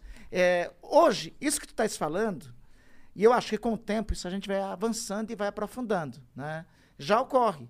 Boa parte das inquirições, por exemplo, na CPI, tem tido a contribuição das redes sociais. Né? E aí chega essas informações pra vocês e vocês vão lá averiguar se o bagulho é, é- é isso mesmo e acaba sendo, né? É, muitas vezes assim as informações chegam é, até nós. Nós qual é a providência a partir de uma informação? É pedir por requerimento as informações e aí o inquérito tem poder de polícia para requisitar as informações ou ou fazer a quebra dos sigilos bancários, do sigilo fiscal. E aí dá das- você ter um raio-x se tá rolando mesmo ou não. da- esse- chegam os elementos que, a partir do indício que tínhamos, aponta que o indício era real, era verdadeiro ou não era. Né? Entendi. Interessante pra caramba. É, é co- é concreto ou não. É, agora, assim, no conjunto da CPI, a- nós temos informações que nos chegam e, assim, eu- eu- o importante é que tem tido uma participação muito ativa né, da sociedade, principalmente através dessa forma que você está dizendo, através das redes sociais, a partir de sugestões de contribuições diretas à CPI. No lance lá do oxigênio de Manaus, cara, é, essa eu não vi. O, o, o que, que o Pazuello falou? Que não era culpa dele, pá? Como é que é? Não, ele disse, ele primeiro ele inverteu as datas que teve conhecimento. É, nós temos informações, dados que desde o dia 7 de janeiro o Ministério da Saúde sabia que iria colapsar é, o fornecimento de oxigênio para os manauaras. Né? Na verdade, a Secretaria de Saúde do Amazonas já tinha informações da White Martins, que é a fornecedora de oxigênio, desde julho a agosto. E pelo menos, já confirmado, desde o dia 7 de janeiro, o Ministério da Saúde iria. No dia 10 de janeiro, o ministro da Saúde vai é, a- a- até Manaus. No dia 11, ele faz um evento. Para quê? Para comunicar que estava comprando carretas de oxigênio? Não. Para anunciar o Tratkov com hidroxicloroquina para enfrentar a falta de ar das pessoas. né? Caralho. O primeiro carregamento, olha só, precisou, foi necessário, foi preciso, veja o constrangimento que o Brasil teve. As- uma- al- algumas das primeiras quantidades de oxigênio que chegaram de Manaus foi da Venezuela.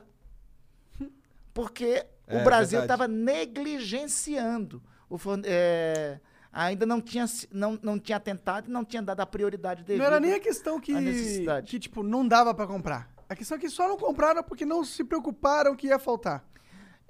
eles de- tinham, tinham lá uma convicção, tinham uma, tinham informação, ou então, aí é a hipótese que nós estamos trabalhando. Nós acreditamos que o povo manauara, Hurry in to Mattress Firm's July 4th sale. Get a king bed for the price of a queen or a queen for a twin and save up to $500 on Sealy.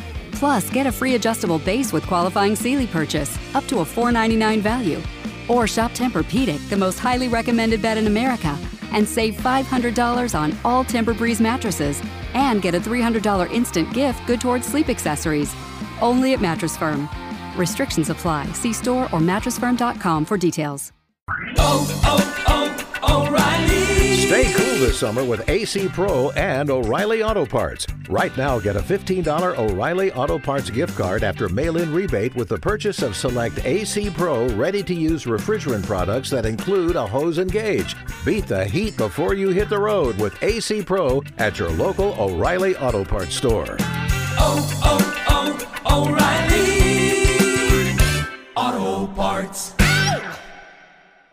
Os cidadãos de Manaus foram tratados como cobaia.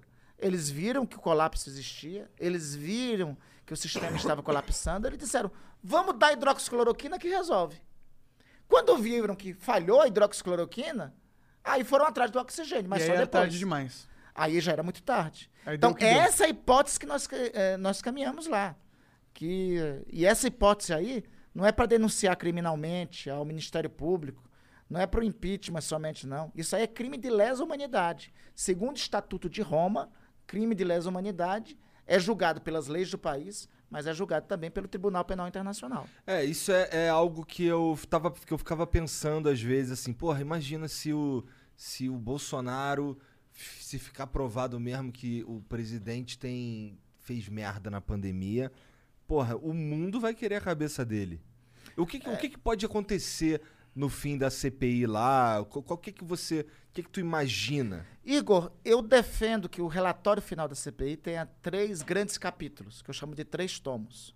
O primeiro tomo apontar o que foi crime político. Crime político está na Constituição, artigo 84, né? É o chamado crime de responsabilidade. Quem é que julga crimes de responsabilidade? É a Câmara dos Deputados, né? Então tem uma primeira parte de caracterização disso, que manda para a Câmara dos Deputados com o juízo de admissibilidade do presidente da Câmara, que é o deputado Arthur Lira. Uma segunda parte é dos crimes comuns. Esses crimes comuns vão para o Ministério Público Federal.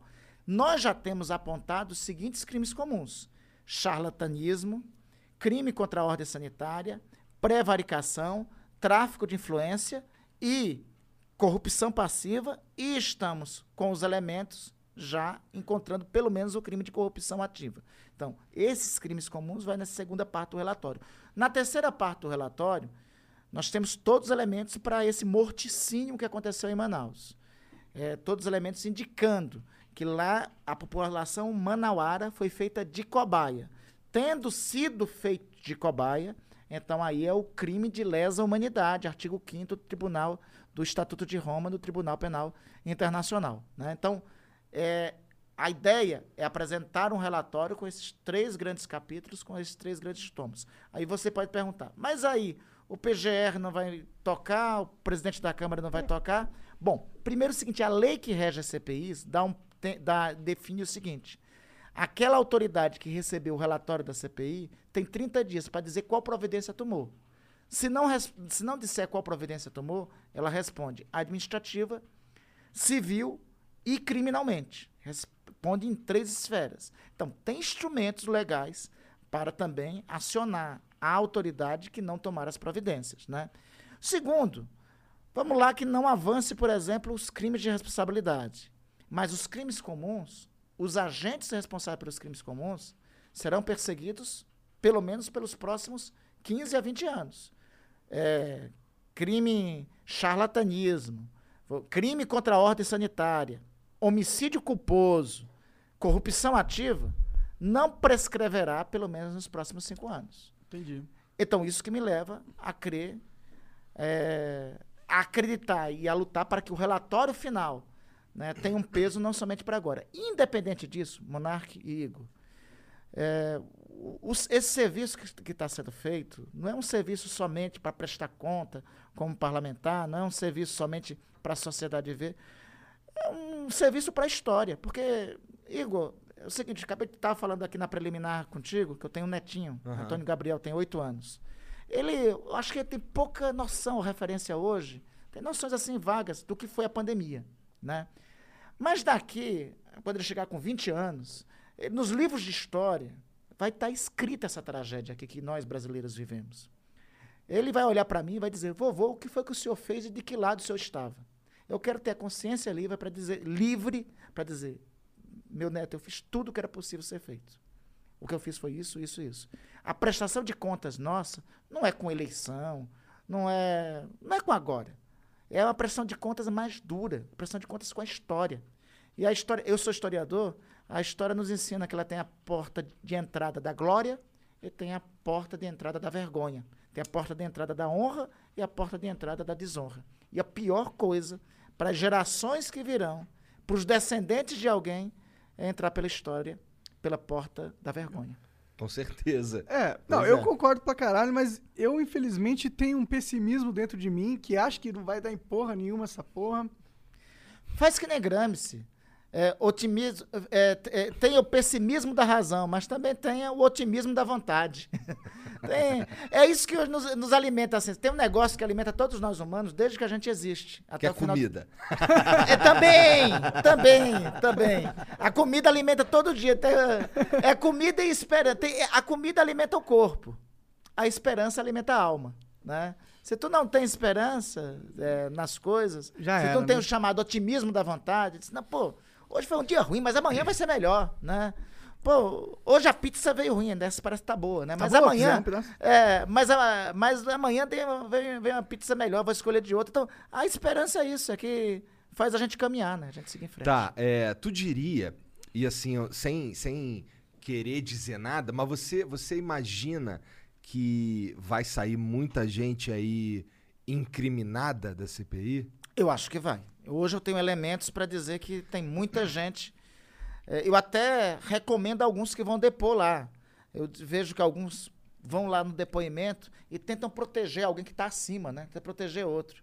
Eu olho para o cidadão ou para a cidadã que está depondo e disse, é, por exemplo, tem uma cidadã, uma jovem, uma jovem é muito competente, inclusive, que é dessa empresa, da, da, da Precisa, da não, Precisa. da Precisa. E ela foi depor na CPI e eu disse para ela, minha filha, tente colaborar. Porque aqueles que nesse momento aqui, aqueles que você está protegendo, no momento final, é, vão lhe abandonar. Vai acabar sobrando só para você. Né? Vai, é, eu, eu, eu tenho dúvidas, é, assim, em relação ao presidente da República. O presidente da República tem o presidente da Câmara para protegê-lo. O presidente da República hoje tem o PGR que o protege. Mas uma moça com a carreira promissora de 29 anos, ela vai. O relatório da CPI vai para o procurador da República é, do Distrito Federal. E vai tocar. E vai responder uma ação penal. Né? Quando, ao passo, estes que vão lá colaborarem, né, a responsabilidade deixa de ser destes. Né? Então, assim, hoje tem elementos para inquirir, não, para inquirir, indiciar muita gente. Né? Eu acho que nós vamos ter uma pleiade de indiciados é, nessa CPI ao final. Essa moça que você está falando aí, que tá, você está dizendo que ela não. não, não foi, tava, só para dar o um nome, foi a Manuela. Não estava numa de colaborar e tal, não sei o quê. Quando tu diz colaborar, você quer dizer é, se propor a falar a sobre falar. coisas ou. ou... Não, que ela não vai falar, porra. Mas se, se ela falar. Se ela falar, os caras matam ela ou tiram o emprego da mãe dela. Mas, Monark, se ela falar, é, se um agente como esse fala, primeiro para a carreira, para a história, para a trajetória e até para persecução penal. Ou seja, quando ela for incriminado, isso e, e, vier a ser incriminada por alguma coisa, isso a salvará, né? Assim, as leis de perseguição não atingem a todos. É, Quanto posso... mais tiver gente que puder colaborar, trazer informações, e se estava envolvido, se viu os fatos, a própria lei penal possibilita isso, que aquele agente que vê os fatos né, que testemunhou os fatos, que acompanhou os fatos, mesmo que tenha responsabilidade sobre eles, se contribuir no processo de investigação, é atenuado qualquer pena para ele. Entendi. É, mas eu acho que, bom, deve passar na cabeça da moça, né, um medo muito grande de não dar em nada. e ela se fuder depois. é, agora olha só, o, vamos ver, o, o seu Lu, o Luiz Ricardo Miranda, né? Ele não pensou nisso. Ele já depôs no Ministério Público, ele veio depor é, na CPI. E os holofotes que a CPI tem, até agora o protegeram. E vão protegê-lo. Porque, veja, uma comissão de inquérito como essa, né? É, mas daqui a dois anos também, eu espero que daqui a dois anos não tenha mais governo Bolsonaro, né? É. também tem essa circunstância. E uma comissão parlamentar de inquérito como essa, né, que tem um acompanhamento da opinião pública, como tem é, aquele que vier a ser objeto de algum tipo de perseguição, não só tem hoje proteções pelas leis, mas tem proteção da própria sociedade, né? Hoje, eu falei do Luiz Ricardo aqui, tu deu um salve para ele, né? Para cumprimentá-lo. E realmente tem que dar. Ah, eu, né? eu, eu acho... Eu gosto quando... Ó, eu não quero... Eu não queria que o, que o governo Bolsonaro se fudesse só porque é o governo Bolsonaro. Eu, eu também não. Eu queria que, que a verdade fosse dita e que as melhores práticas fossem tomadas. Então, assim, se esse cara falou isso, é, foram atrás, teve mesmo a reunião, teve mesmo não sei o quê, ninguém desmentiu até agora, então, assim, eu tendo a acreditar no cara, é. né?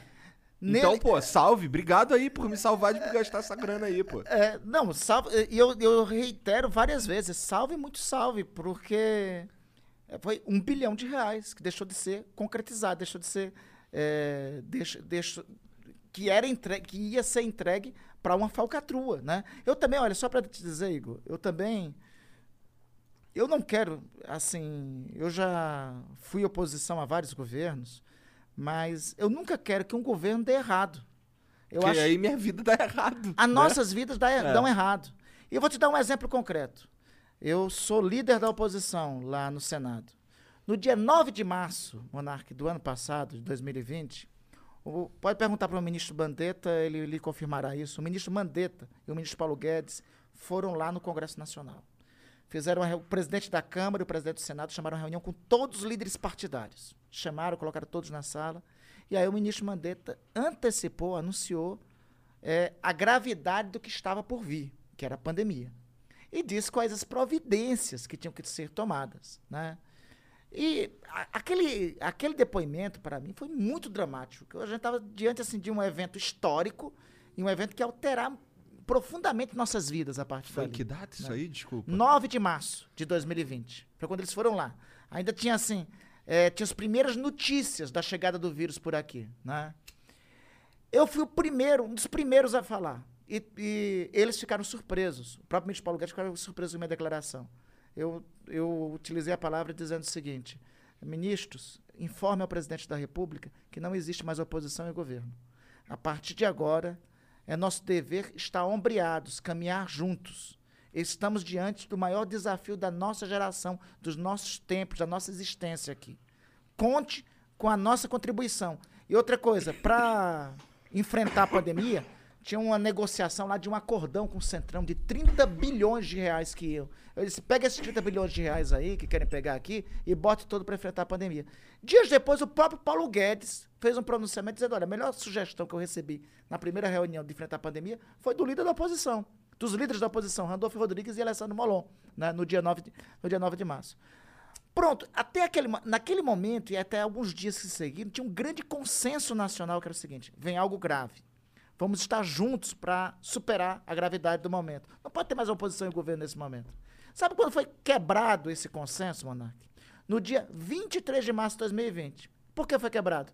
Porque aí o presidente acha de ir à televisão, fazem cadeia de rádio e televisão e dizer que tudo não passava de uma gripezinha e Eu não precisava as pessoas fazerem isolamento. Aquilo ali, sabe aquela nação que estava unida? Sabe aquele negócio? Até aquele dia estava o seguinte: é Copa do Mundo, vamos lá, todos juntos, vamos ganhar esse negócio aqui, vamos todos juntos, não tem mais divisão, não. Naquele dia, ele, ele atuou contra ele próprio. Porque aqueles brasileiros que todos estavam estarem unidos, enfrentando, ele eh, acionou, ele os dividiu. Ele disse: olha, governador para um lado, prefeito para um lado, eu para o outro. Entendeu? Vamos aqui, vamos assim. Eu não quero que feche nada. Se vocês fecharem, eu vou fazer isso. É hidroxicloroquina que salva, e isso não passa gripezinha. Imprensa, a imprensa toda está errada, todo mundo está errado, eu que estou certo e pronto. Ali dividiu o Brasil, fraturou o Brasil. Eu não queria. eh, se ele tivesse adotado um outro procedimento a partir dali, não teria o que oposição argumentar. Aliás, não teria CPI, né? Vamos combinar que não teria É, CPI. é. É, não. teria porque ter CPI. Não tem como discutir que o Bolsonaro é muito burro, mano. Eu acho até que ele é esperto, porque ninguém chega à Ah. presidência da República sem tiver um pouco de esperteza. É, eu não sei, né? é que tem certas eu- coisas eu não que sei- depõem contra ele, tá ligado? Exatamente. eu não sei pra que fins ele utiliza essa esperteza. Esse, mom- esse momento daí, eu não sei, eu aconselho. Assim, nenhum presidente da República, ele é. O presidente da República não pode ser um só, não pode. não é imbatível, ele tem que ter um assessoramento. Mas prestaram um assessoramento muito errado. E ele também criou alguns dogmas. Primeiro foram dogmas. Depois, aí o que a CPI está investigando é que era negócio também, né? Pô, quem será que. De onde será que esse cara tirou que o lance era cloroquina? Porque, ó, eu entendo que no começo ninguém sabia que porra que tava acontecendo, começaram Deixa a eu te testar um dizer, monte de coisa. Eu cheguei a fazer uma live com médicos, né? Porque nos primeiros dois ou três meses, a gente não tinha. eh, Era, vamos fazer algo para enfrentar a pandemia ou vamos achar que era uma gripezinha, né? Então, assim, nos primeiros dois, três meses, eh, todo, o que tinha, todo mundo tinha que se utilizar. Era por isso que naquele momento precisava de um líder nacional. Precisava de alguém que unisse a nação. E dissesse, olha, vamos que eu vou montar. Primeira providência que deveria ter sido feita. Vou chamar os melhores cientistas do país, de todas as universidades. Não importa se ele é comunista, se ele é liberal, se ele é de esquerda, se ele é de direita. Não quero saber, eu quero os que mais entendem disso. Vamos montar um comitê científico a partir daqui. E vamos enfrentar a pandemia a partir disso. Vamos chamar os governadores. Olha, vamos todo mundo junto. E fazer uma coordenação nacional do enfrentamento da pandemia. Mas foi feito exatamente o inverso disso. Criou briga com os governadores, mudou quatro ministros da saúde, não ouviu a ciência, não ouviu as universidades. Foi exatamente o inverso de tudo isso, né? E a, hidroxi, e a cloroquina, a hidroxicloroquina, nos três primeiros quatro meses, era desculpável. Depois disso, passa a ser criminoso, né? Depois disso, passa a ser... É, é o que nós estamos presenciando. Foi ato criminoso, porque a Organização Mundial de Saúde, todos os cientistas disseram em amplo tom que não tinha eficácia. Então, por que se, se insistiu nessa tese? Aí nós temos uma hipótese. Tem laboratórios farmacêuticos que lucraram com isso. Né? Um desses laboratórios nós vamos ouvir no âmbito da CPI. Aí, mais uma vez, não era só, não era só tirou da cabeça. Era também negócio. Né? Nós descobrimos que tem um laboratório farmacêutico que patrocinou anúncios de hidroxicloroquina, é, que financiou alguns que defendiam a hidroxicloroquina. Então chegou, chegou a uma conclusão. Não era só da cabeça. Meu Deus Tinha do negócio céu. na história também. Então tinha, entendi, caralho. É, mas é que a gente tem que tomar cuidado porque aonde há fumaça, há fogo. No sentido que, dentro de uma pandemia onde tá todo mundo querendo a vacina ou querendo lidar com a parada, vão surgir muitos, muitos charlatões com a solução mágica da cartola. Claro. Não, tudo e, bem, e eles mas- não vão surgir porque o Bolsonaro é o Bolsonaro, mas sim porque o, ser, humano é o ser humano, entendeu? Não, Monarca, de acordo. E eu, tô dizendo pra você, nos primeiros três meses, quando da pandemia, que não tinha notícia, né? Qualquer coisa que te ap- a- apresentasse pra gente era solução, era alternativa, É. né? Agora, quando a ciência começa a entender, quando a ciência começa a descobrir as coisas, a dizer como tudo funcionava, insistir nisso, aí tem outros interesses, entendeu? Que assim, até eu dis- é, é razoável, é desculpável, é compreensível. No começo, quando não se tinha informações, Northern Tool and Equipment isn't just a store, it's a problem solver's paradise. Fully stocked with the right professional grade tools and fully staffed with experts who have the right answers. Problem solved. Northern Tool and Equipment summer sale is on now. Stop in and save up to 50% on pressure washers, sprayers, generators, fans, lawn and garden equipment, and more. Hundreds of deals in store or at northerntool.com. apontar para aquilo. É. né? Depois concordo, não. Concordo, concordo. Ó, teve o, o- Boris Johnson, o Trump, foram caras que falaram uma coisa parecida. E mudaram. E mudaram. É. Né? O Trump, o Trump assim com todas assim Ressalvas a- possíveis. ressalvas, erros e asneiras que ele também ele cometeu muito erro, mas veja, é, em Ele agosto, comprou a porra da vacina. pois é, não ele investiu na vacina. Ah, mas ele, é dos investiu, Estados Unidos também, né? né? Não, tá, pô, mas ó, qual é? Quer comprar vacina? Quero. É que ele faz, Porra. né? Ele faz, É, ele nem compra. Olha, em, a- em agosto, sabe o que estava acontecendo, Monark? O Trump estava mandando hidroxicloroquina para cá e estava dizendo na eleição americana que ia ter vacina antes do dia da eleição, né? Percebe a diferença? Né? Não, do o- quanto grotesco. E ele tava mandando hidroxicloroquina para cá porque já tinha fracassado lá. e a Bolsonaro gente tava é recebendo hidroxicloroquina em agosto, né? Em agosto. Assim, o Johnson, o Boris Johnson, nas duas primeiras semanas, eles erraram. E eles pediram desculpas. Na Suécia, eles erraram. E, uma das, e esta foi uma das causas da queda do gabinete do primeiro-ministro lá na Suécia. Né? Então, outros países do mundo, na Itália, em Milão, lançaram uma campanha: Milão não pode parar. Né? Depois, pediram, assim, um mês depois, pediram perdão aos milaneses, pediram perdão, é, é, é, é, é, admitiram que erraram, né? assim como as autoridades italianas. Então, errar é humano. Persistir no erro, não- a gente está descobrindo que não é só burrice, era negócio também. Isso é Era foda, né? também. Vidas das Ai, pessoas e cara. vagabundo negociando. Esse lance da.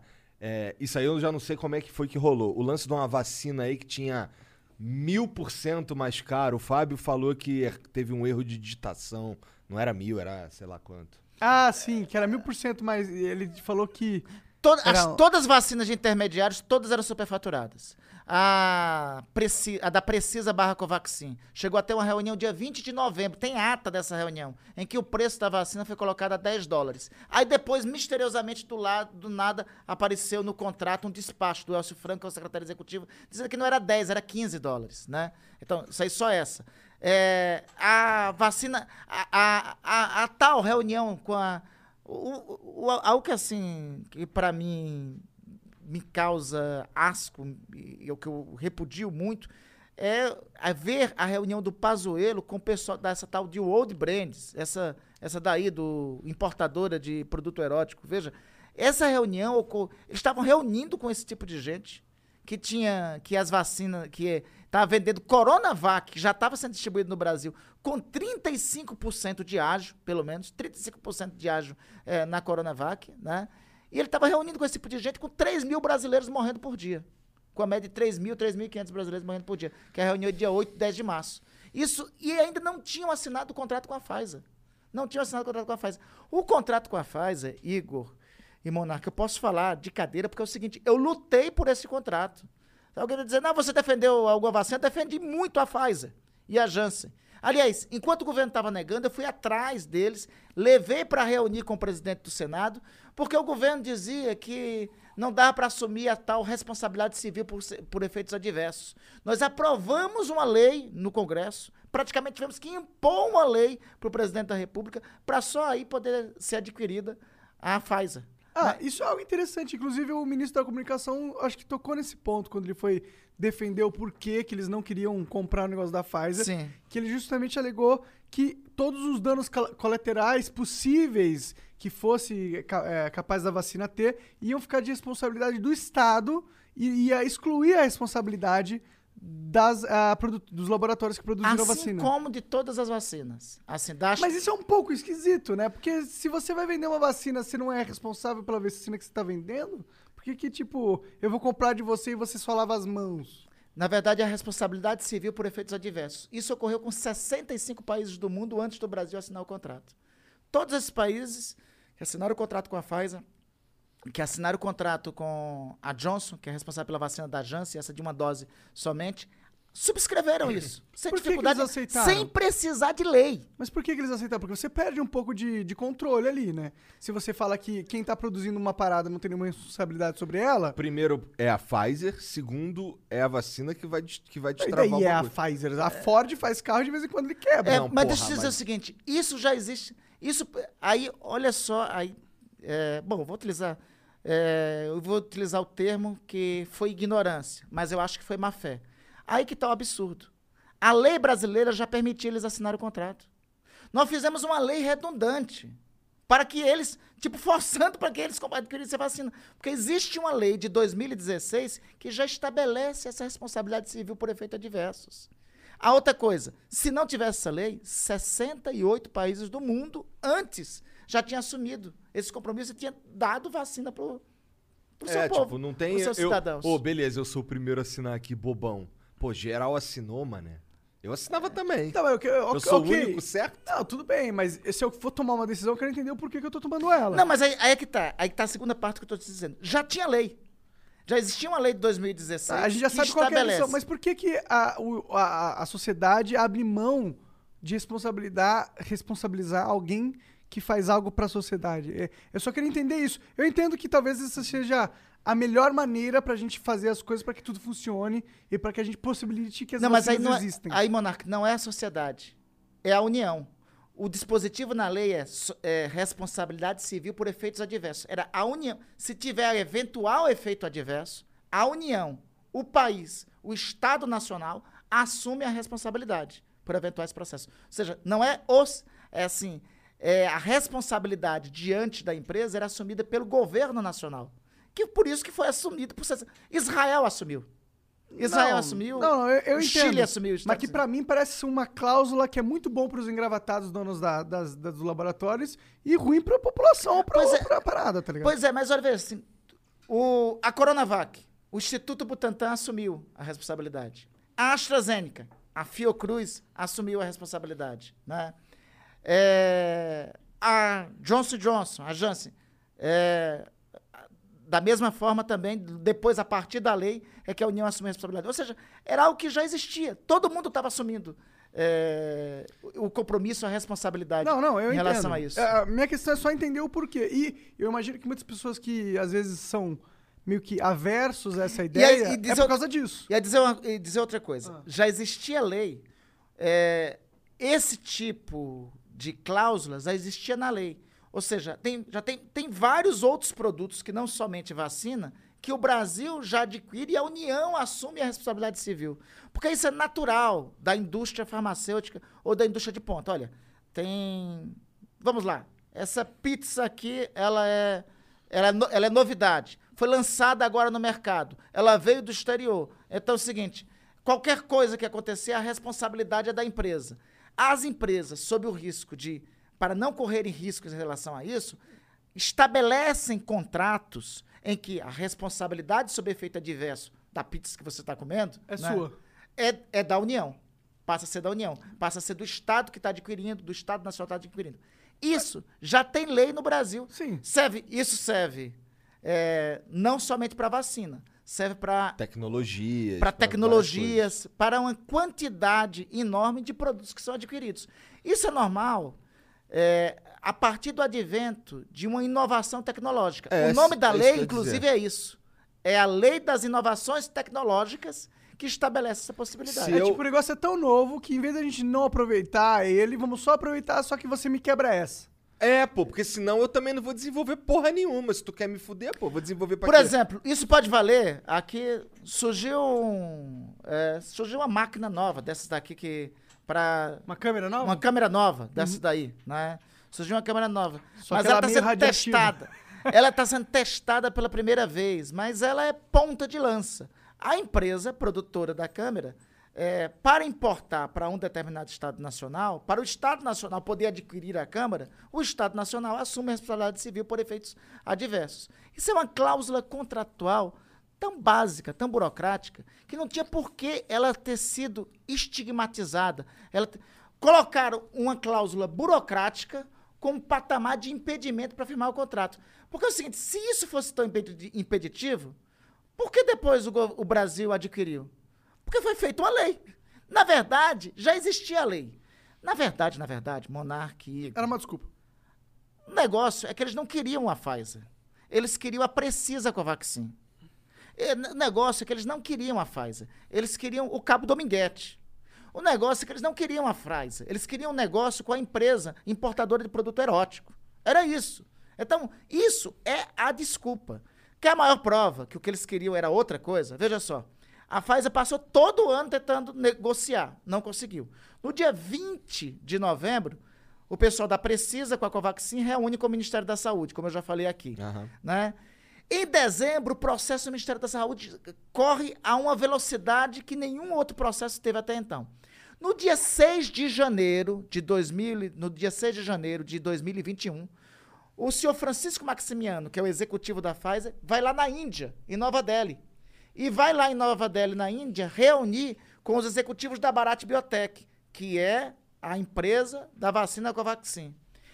Na fala lá desse do executivo, na fala, no que ele vem no- do, do- Francisco Maximiano, ele diz o seguinte: um dos objetivos nossos ao desenvolver esta, ao querer a vacina lá, é para acabar com o monopólio da Pfizer no Brasil. Ele diz, está na ata dessa reunião do dia 6 de janeiro. No dia 7 de janeiro, sabe quem é que manda uma carta ao primeiro-ministro da Índia manifestando interesse pela vacina Covaxin? Bolsonaro? Jair Messias Bolsonaro. Este mesmo, que não tinha interesse nenhum pela da Pfizer, manda uma carta ao primeiro-ministro da Índia, querendo a outra vacina que estava com preço muito maior que a da Pfizer. E que teria as mesmas cláusulas contratuais que a vacina da Pfizer. Entendeu? O conjunto da história. É, decisões políticas que acabaram fazendo com que a população sofresse. E custou vidas. É, pessoas morreram. Vamos ler as mensagens? Bora. Deixa eu pegar aqui. Ah, Tem- uma- vai, vai pegando aí. Você era do pessoal, não era? Eu fui do PT, fui do PSOL, hoje eu sou da rede. Você é da rede, é verdade. E aí, como Sou é ser da da rede. cara? Eu acho que é uma experiência, é uma experiência política com muita dificuldade num país é, como o nosso, né? Mas é uma experiência que estamos procurando construir, né? Nós temos uma grande líder, que é a Marina. Marina Silva. Eu acho que a Marina é um patrimônio, é, é uma líder não só do Brasil, é uma líder falar mundial. patrimônio histórico, ia ser ruim se Não, falasse eu, ia falar que é um patrimônio global. Eu ia falar que é um patrimônio global. Ela é uma líder não somente do Brasil, é uma, é líder mundial. Ela é um patrimônio global. E, eu incluo aí patrimônio histórico também, viu? Eu acho que a, assim, as, eu vou ter muita honra de também, na- nas histórias que eu vou contar para o meu neto, de dizer para ele, olha, eu estive acompanhado na mesma formulação política de Marina Silva. Traz ela aí, o pô, tempo. pra conversar com a gente. Pô, vou, vou- Marina, ó, feito o convite, viu? Aqui no ar, tá? Tá feito, hein? Tá feito, hein? Vamos ver aqui. E é bacana, viu? Os caras são legais. Tá vendo? da hora, da hora. O Jovigono manda aqui, salve, salve família. Randolph, seria possível a CPI convocar um grupo de juízes para acompanhar e finalizar as investigações? Gostaria que mandasse um abraço pra minha mãe Miriam Gomes, ela é uma grande fã sua. Oi, Miriam. Alô, um abraço. A pergunta de quem foi? Foi do Jovigono. Jove, valeu. Um abraço aí na dona Miriam, na sua mãe. É, na verdade, Jove, nós vamos. Nós já estamos fazendo isso, né? Nós, é um grupo de senadores estão conversando com, ju- com juristas de diferentes formulações, né, de diferentes posições, né? É, e nós também lá em Brasília, além da equipe de consultoria do Senado, vamos procurar ter, a- é, ouvir. Já estamos ouvindo epidemiologistas, gente da ciência e também juristas. Legal. O Eu Rafael manda aqui, salve, salve família. O papel da CPI é fundamental para entender o que aconteceu no Brasil. Senador, quando vai ser chamado o consórcio Nordeste? Eu queria chamar amanhã, queria chamar depois de amanhã, queria chamar de imediato. O problema é que é a mesma circunstância. Tem um impedimento por decisão do Supremo Tribunal Federal. O que já foi apontado em relação ao consórcio Nordeste, é, o que foi, se tem alguma irregularidade no âmbito do consórcio Nordeste, isso é objeto de investigação nas Assembleias Legislativas e no Estado. Né? Eu, eu O que era, é o eu- consórcio Nordeste? O consórcio Nordeste é o consórcio de governos estaduais do Tá, Nordeste. tá, né? É, entramos naquele primeiro tema que eu já respondi Aham, aqui. o lance do Pô, governador. o governo do, do- do- não só o consórcio Nordeste, mas o governo do meu estado, o governador do meu estado. O meu estado é campeão de operações da Polícia Federal. Eu acho que tínhamos que chamar, mas nós não podemos, porque a lei, a Constituição, eh, o Supremo Tribunal Federal, em decisão já proclamada, impede que isso ocorra. Qual? De que forma ele impede? Fala assim, não podemos caçar corruptos? Tá se- Não. O papel de caçar corruptos de estados é, É da de- Assembleia do Legislativa. Ah, e do CPI, né? Ministério Entendi, Público entendi. Estadual, entendeu? Ah, o papel de Quem que caçar caça corruptos. esses caras aí? Eles têm Ministério Público do Estado e Assembleia ah, Legislativa. Fudeu, deve ser vários aras ali. É. Vai- por exemplo, assim, o nosso papel em relação a esses esquemas de corrupção, o papel em relação aos esquemas de corrupção federal é lá do Congresso Nacional. né? Dos estados é das Assembleias Legislativas. E a- o regimento interno e a Constituição estabelece isso claramente, é, é o impedimento para nós adentrarmos nisso. Né? Essa é a circunstância uma federação. Quem né? que é o procurador-geral da República do seu estado? Você que não é da República, é do estado. É, cada estado tem um procurador-geral de justiça. Ah, né? qual que é o do Em seu? Hum. alguns estados, né, em alguns estados, a investigação dos Ministérios Públicos Estaduais estão, inclusive, avançando. No meu, inclusive, a Procuradora-Geral de Justiça, que até um abraço para ela, a doutora Ivana Sei, né, ela tem conduzido muitos atos de investigação em relação ao Estado. Mas tem que aprofundar mais. Eu acho que a Assembleia Legislativa do meu Estado podia avançar mais o processo de investigação das coisas. Olha, olha lá, é, tem uma CPI lá em Brasília, no Senado. Acho que no meu estado tinha que ter uma CPI também. Eu fiquei, estava até um dia desse fazendo campanha para que os deputados estaduais do meu estado subscrevessem um requerimento para instalarmos uma comissão parlamentar de inquérito lá na Assembleia Legislativa. Né? Tem uma CPI em Brasília, tem que ter uma Assembleia Também CPI lá acho. no estado. Nos estados, as assembleias e a sociedade têm que pressionar as assembleias a fazerem comissões parlamentares de inquérito, né? Para fazer as investigações. Porque eu também concordo, viu, Igor? Não teve, com perdão da expressão, mutreta, ladroagem, corrupção, coisa errada, erro, somente é, no caso, somente em Brasília, não. Ocorreram muito no âmbito dos estados. Né? E eu acho que a sociedade também tem que mobilizar para que nos estados as investigações ocorram. O Bruno mandou aqui, ó, salve, salve família. Randolph, por que equívocos tão crassos foram cometidos por alguns senadores da CPI? Por exemplo, citar as fake news com a Mia Khalifa. Igor e Monark, por que flows tão esperados como Clóvis foram tão curtos? Não rolou química? Ademais, parabéns pelo trabalho. Cara, o Clóvis, a gente conversou um tempão com ele, duas horas e meia, tá ligado? Ele é um cara muito. Ele, ele fala de um jeito muito intenso, entendeu?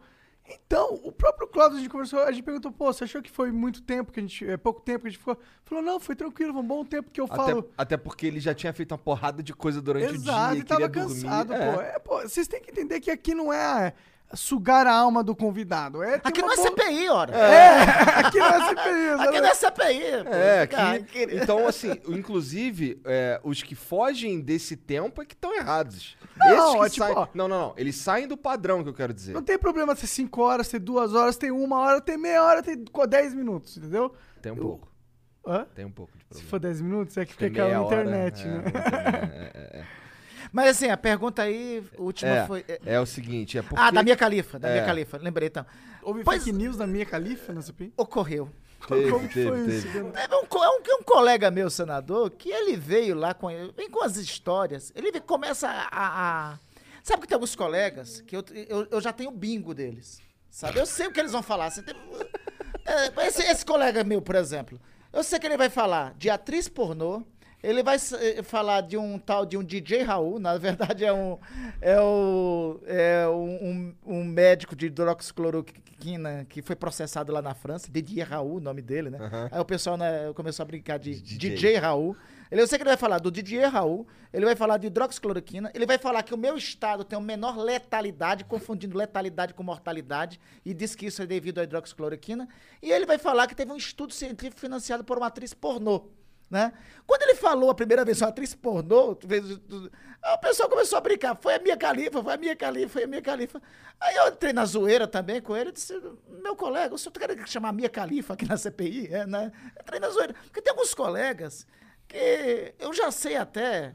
é, eu, eu já bato o bingo deles. Eu acho. Ele já sabe qual é do cara. o que, que ele vai fazer? um- uma ideia minha agora na segunda temporada é levar assim, é, levar umas plaquinhas, sabe? Quando o colega vai falar, aí assim, hidroxicloroquina, eu levanto lá, né, a plaquinha, né? Quando ele vai falar DJ Raul, eu levanto lá a plaquinha. Tem um outro colega lá que só fala do consórcio Nordeste. Quando ele fala consórcio Nordeste, consórcio. aí Tem outro colega que fala, fala consórcio Nordeste, indústria da maconha. Eu já levanto.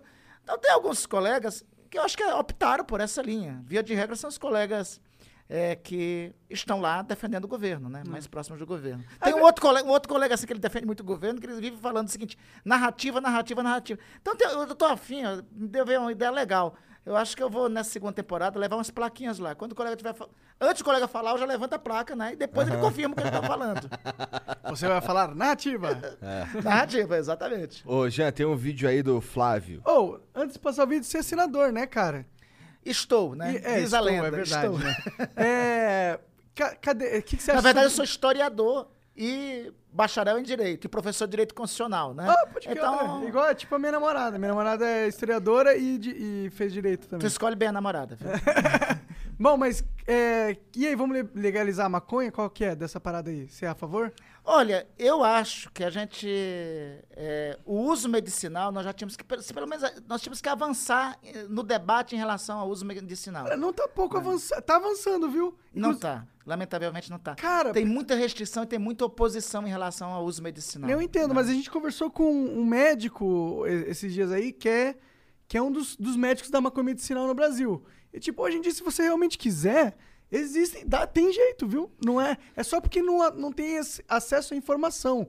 Mas você pode comprar da Anvisa hoje em dia ó, o CBD. Pois é, entendeu? o problema é o seguinte, que a Anvisa passou a estabelecer normas é, é, mais rigorosas do que se deve em relação a esse tema. Isso foi uma política adotada recentemente e que eu acho que é inadequada, né? Porque, veja, é, o uso medicinal do CDB, vocês é, já devem ter testemunhos de pessoas que padecem de esclerose múltipla e sabe o quanto sofrem e que o único remédio possível para essas pessoas é, É o o, CBD. Né?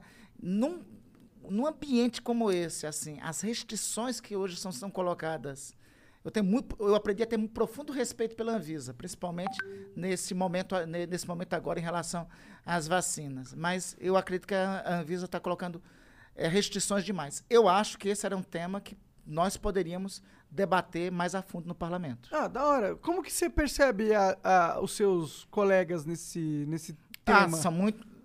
Há, há uma reação muito grande. Uma Você reação acha que a grande. maioria é conservadora nesse sentido ou não? A maioria é contrária. A É? ampla maioria é contrária. Inclu é, é contrária e, assim, em especial em, em relação ao uso medicinal. Em relação- Sério? Em especial? Tipo, ah, uso medicinal não. Você pode fumar se você quiser. Não. Mas não se for procurar uma doença. O outro, totalmente contrário. Em relação ao uso medicinal. Eles é, ainda enchem o saco. Em relação ao uso medicinal, tem uma posição. Mas o uísquezinho tá tranquilo. Ah, claro, né? Pois é. O, assim, e o cigarro, né? É, né? Os cigarros e tantas e tantas outras. É. é, e, tantas outras é, e tantas outras drogas. Lícitas. Vídeo do Flávio aí, Janzão. Manda aí. Só pra avisar que o zap foi aqui, tá? Não foi o seu zap que apitou, não. Ah, tá. De todo mundo aí que tá ouvindo, o- inclusive o meu. Salve, salve, Randolfo. Em relação ao Tribunal de Haia, aí a gente sabe que já tem uma denúncia contra o Bolsonaro ano passado em relação aos povos originários, em relação ao desmatamento. Queria saber se em relação à pandemia, tudo isso que aconteceu aí nesse, nesse, nesse período caótico aí, se vai agravar mais a situação dele. É, parabéns pelo trabalho, seu e do Asis. Valeu. É, a pergunta foi do? Foi do Léo. Não, Léo. Flávio, Flávio. Flávio. É. Flávio, Flávio. Germad. Flávio, deixa eu te falar. É, como, eu- como nós relatamos aqui na preliminar, né? Minha ideia, Flávio, é que uma das conclusões da CPI encaminhe para o Tribunal Penal Internacional. E já temos elementos para isso, já que eu relatei aqui, Aham. em especial devido aos acontecimentos de Manaus. O Eu Rafael diz aqui, ó. Senador, na Austrália eles mal têm vacina. Meus amigos que moram lá não têm nem previsão de serem vacinados. Além das vacinas, o que, na sua opinião, devia ter sido feito, supondo que não existisse vacina? Os governadores não implantaram tudo o que gostariam? O que faltou? Não, não implantaram, porque tinha que ter tido uma coordenação nacional, é, do- da, como teve em outros países. A Austrália, é, bom, pelas notícias que eu tenho, é um dos países mais avançados em imunização. E a Austrália, veja, Austrália, Nova Zelândia, Vietnã, não adotaram somente vacinas, né? Tomaram medidas de isolamento, disseminaram o uso de máscaras. Aqui o presidente foi contra o uso de máscaras, é contra até hoje o uso de máscaras, né? Aqui o presidente reagiu à legislação em relação ao uso de máscaras. Se o presidente da República tivesse trabalhado, não era para presidente da República trabalhar separado de governador no meio de uma pandemia. A gente tem que parar de banalizar o absurdo. É um absurdo. Diante, com as pessoas morrendo, políticos trabalharem separadamente, cada um puxarem para um lado. Tinham que trabalhar junto. O presidente, ele não foi eleito para brigar com o governador, com o prefeito. Foi eleito para trabalhar junto, principalmente para proteger a vida das pessoas. E não ocorreu isso. Não ocorreu uma coordenação nacional. E ocorreu uma aposta, no meu entender, devido a negócios, disseminada pelo uso de tratamentos que não tinham eficácia comprovada, como é o caso da hidroxicloroquina, e ocorreu é, uma sabotagem às ações que poderiam ter sido é, de prevenção. Se nós tivéssemos. Aí, ah, você defende um lockdown nacional? Não. Eu defendo que tivesse uma coordenação nacional. Se tivesse montado, sabe aquele comitê que eu falei no começo? Aquele comitê tinha que ser um comitê de reunião permanente com o presidente da República, o presidente ouvindo, tendo é, si- é, é, sala de situação sobre a crise como estava no país. dizendo, olha, Mas teve, teve o gabinete paralelo. Pois porra. é, né? Aí esse, mas esse gabinete de fato que deveria ter funcionado, deveria ter dito, se- deveria dizer o seguinte, olha, tá vendo aqui na Amazônia, o vi- tá diminuindo o nível de contágio, vamos abrir mais aqui, mas aqui em São Paulo tá alto, né? Então, é, governador, vamos combinar aí a ação, vamos fechar, né? E os cientistas orientando, é, adotando as medidas que, que forem necessárias. Eu Tinha repito. que fechar por bairro, pô. Fazer igual na Coreia do Sul, todo mundo, todo mundo faz o teste, você identifica o primeiro que se Esse foi um isola. outro erro gravíssimo. O Brasil foi um dos países que menos testou no planeta, né?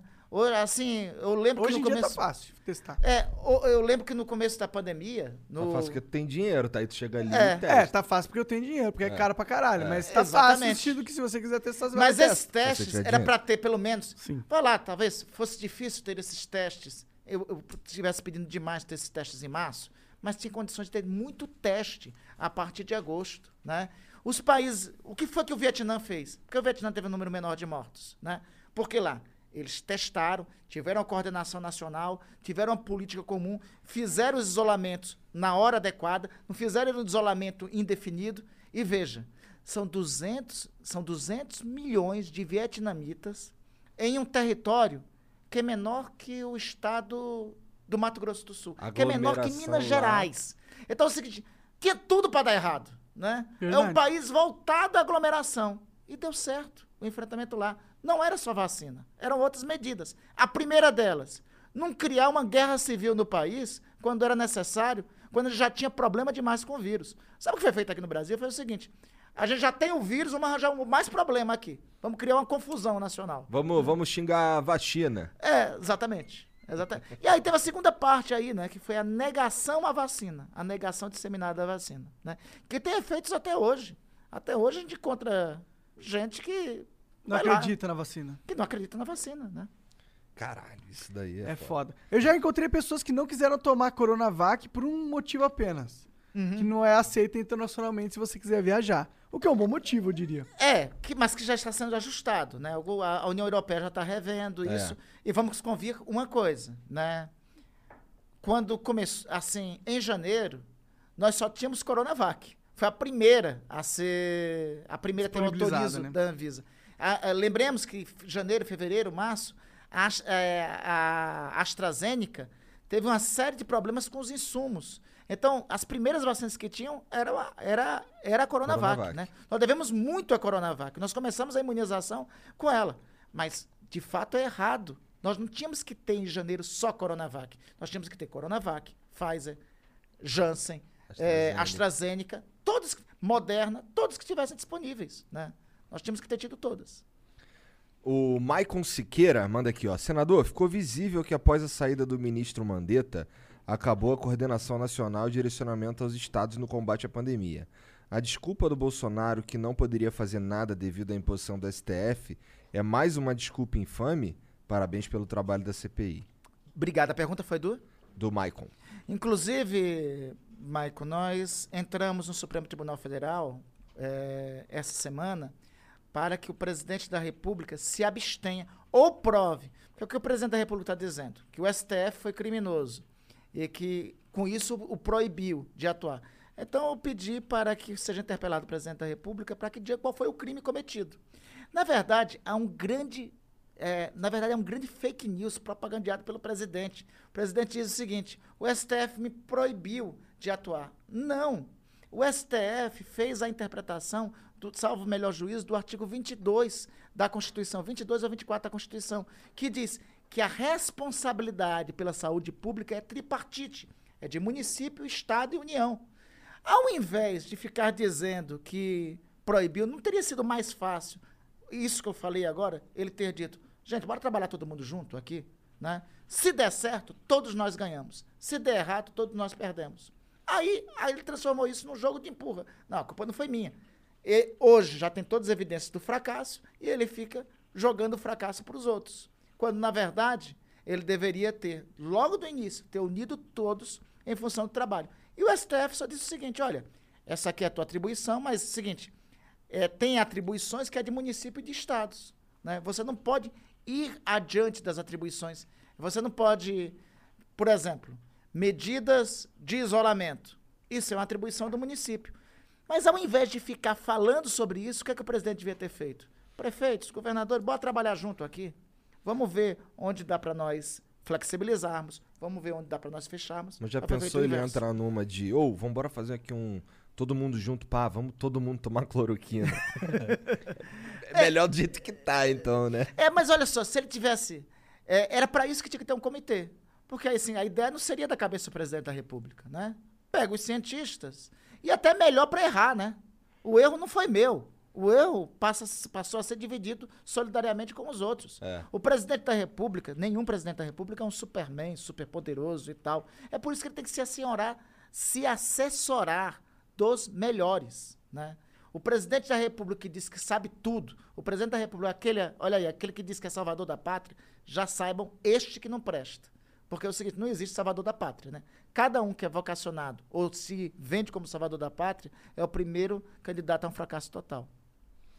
O Ti Maciel diz aqui, salve, salve, Randolph.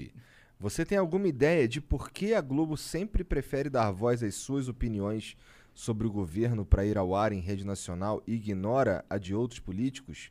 É algum tipo de conchavo? Eu- olha, eu não tenho esse poder todo, Tim. E é o seguinte, vai ver que em alguns momentos eles acham que o que eu falo tem alguma utilidade. Né? Eu não sou... Ou eles querem bater e você é a arma mais efetiva. Mas eu não sou o único. Tem outros colegas também que são... Mas talvez seja mais tem- efetivo? Eu também acho, eu acho que eu não sou o único, eu não acho que também no Monarca eu sou mais efetivo. Tem outros brilhantes senadores lá, e que também justiça seja feita, não somente a Globo, mas todos os meios de comunicação têm dado o mesmo espaço, né? Senadora Simone Tebet, quem arrancou a verdade do deputado Luiz Miranda sobre o papel do, do deputado Ricardo Barros na história da Precisa foi a senadora Simone Tebet. Tem um outro colega que eu citei para vocês aqui, o senador Alessandro Vieira, né, que é delegado de polícia. Ele tem tido um papel técnico fenomenal e tem tido, é, tem tido e tem tido espaço da mesma forma. Em algum momento pode ser que alguma algo que eu tenha dito é, possa ser útil. E outra coisa, é, eu não acredito nessa história aí, assim. Essa é uma vocação de todo tirano. Todo tirano, a primeiro adversário que ele ataca é a liberdade de imprensa. Né? Todo tirano, pode ver, todos. Da esquerda, Stalin. Da direita, Hitler. né? Todos apontam sempre a liberdade da imprensa como o primeiro a ser sepultado. Então, é, liberdade de imprensa é, incomoda governos, né? Mas Mas, é que a- característico da democracia, né? Eu já tive, eu já, é, eu, eu às vezes tenho alguma fala minha em algum meio de comunicação, às vezes os meios de comunicação me criticam também.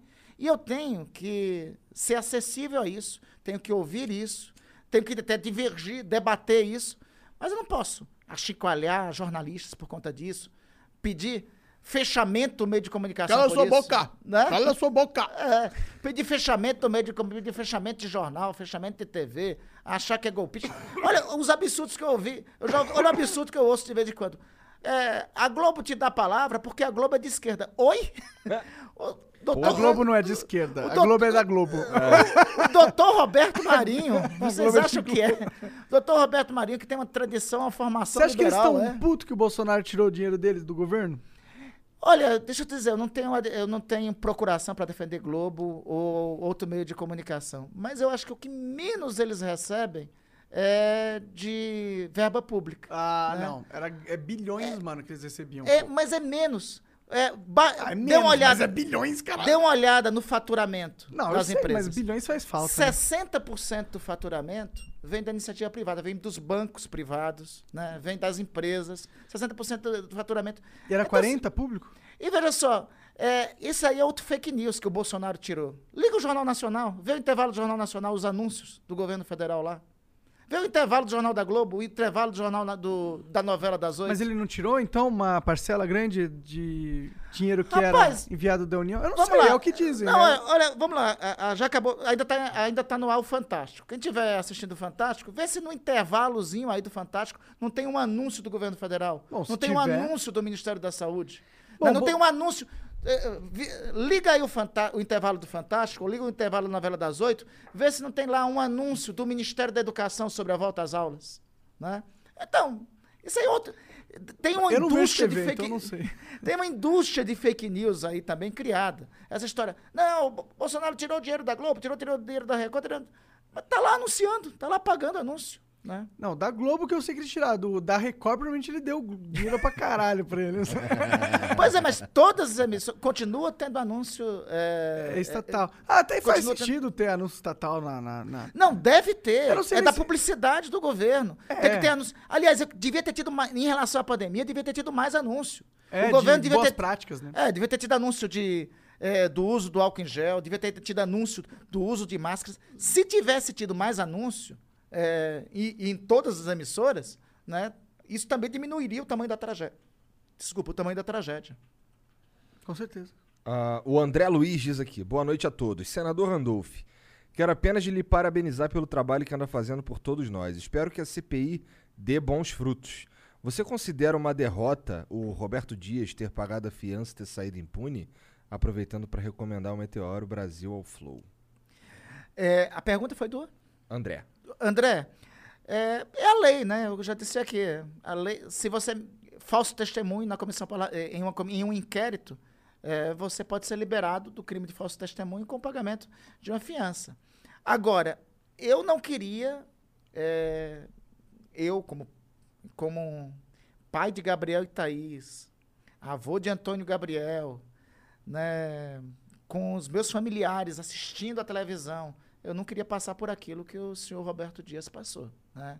Assim, pior, muito pior do que simplesmente ter pago a fiança, é o constrangimento que fica que foi registrado ao vivo, E transmitido por várias Pinóquio, né? TVs e ficar por muito tempo, né? Uhum. E isso, olha, é algo que eu é, Deus me livre para minha vida, né? Isso aí eu, é, não, é, não é Fica bom feio passar pra não. caralho, né? Fica ruim. O Marco Gontijo diz aqui: Você poderia fazer um ranking da sua ordem de preferência dos candidatos a presidente de 2018, do pior para o melhor? Ah, interessante. Bolsonaro, Haddad, Ciro, Alckmin, Amoedo, Daciolo, Mar Ma Meirelles, Marina, Álvaro Dias, blá blá blá. blá, blá, Meirelles, blá, blá, nossa blá, blá, blá, Senhora. blá. De quem é a pergunta? É do Marco. Marco, olha, deixa eu te dizer, assim, nós ainda nem temos claro o cenário de candidatos. Eu tenho uma convicção hoje. Eu acho que a pior coisa que pode acontecer para o Brasil é nós seguirmos com Jair Bolsonaro. Eu- eu- hoje eu acho que a pior coisa. em especial por manter é, a fratura na sociedade brasileira. Tem várias consequências que nós vamos viver pelos próximos dias, Bom, pelos se, próximos se anos. eleger o Lula, ainda vai manter a fratura na sociedade. Eu, por isso que eu, eu advogo, é, o meu partido advoga é, uma solução Uma ainda não, via? está alter- ainda não está criada, que ainda ter, não tem existe, né? Advoga um, alguma alternativa que reunifica os brasileiros, né? Eu acho que a gente tem que superar. é, o que eu sinto de- de- por onde eu tenho andado é um cansaço das pessoas, né? As pessoas não querem mais saber de briga de político, as pessoas não querem mais saber de confusão.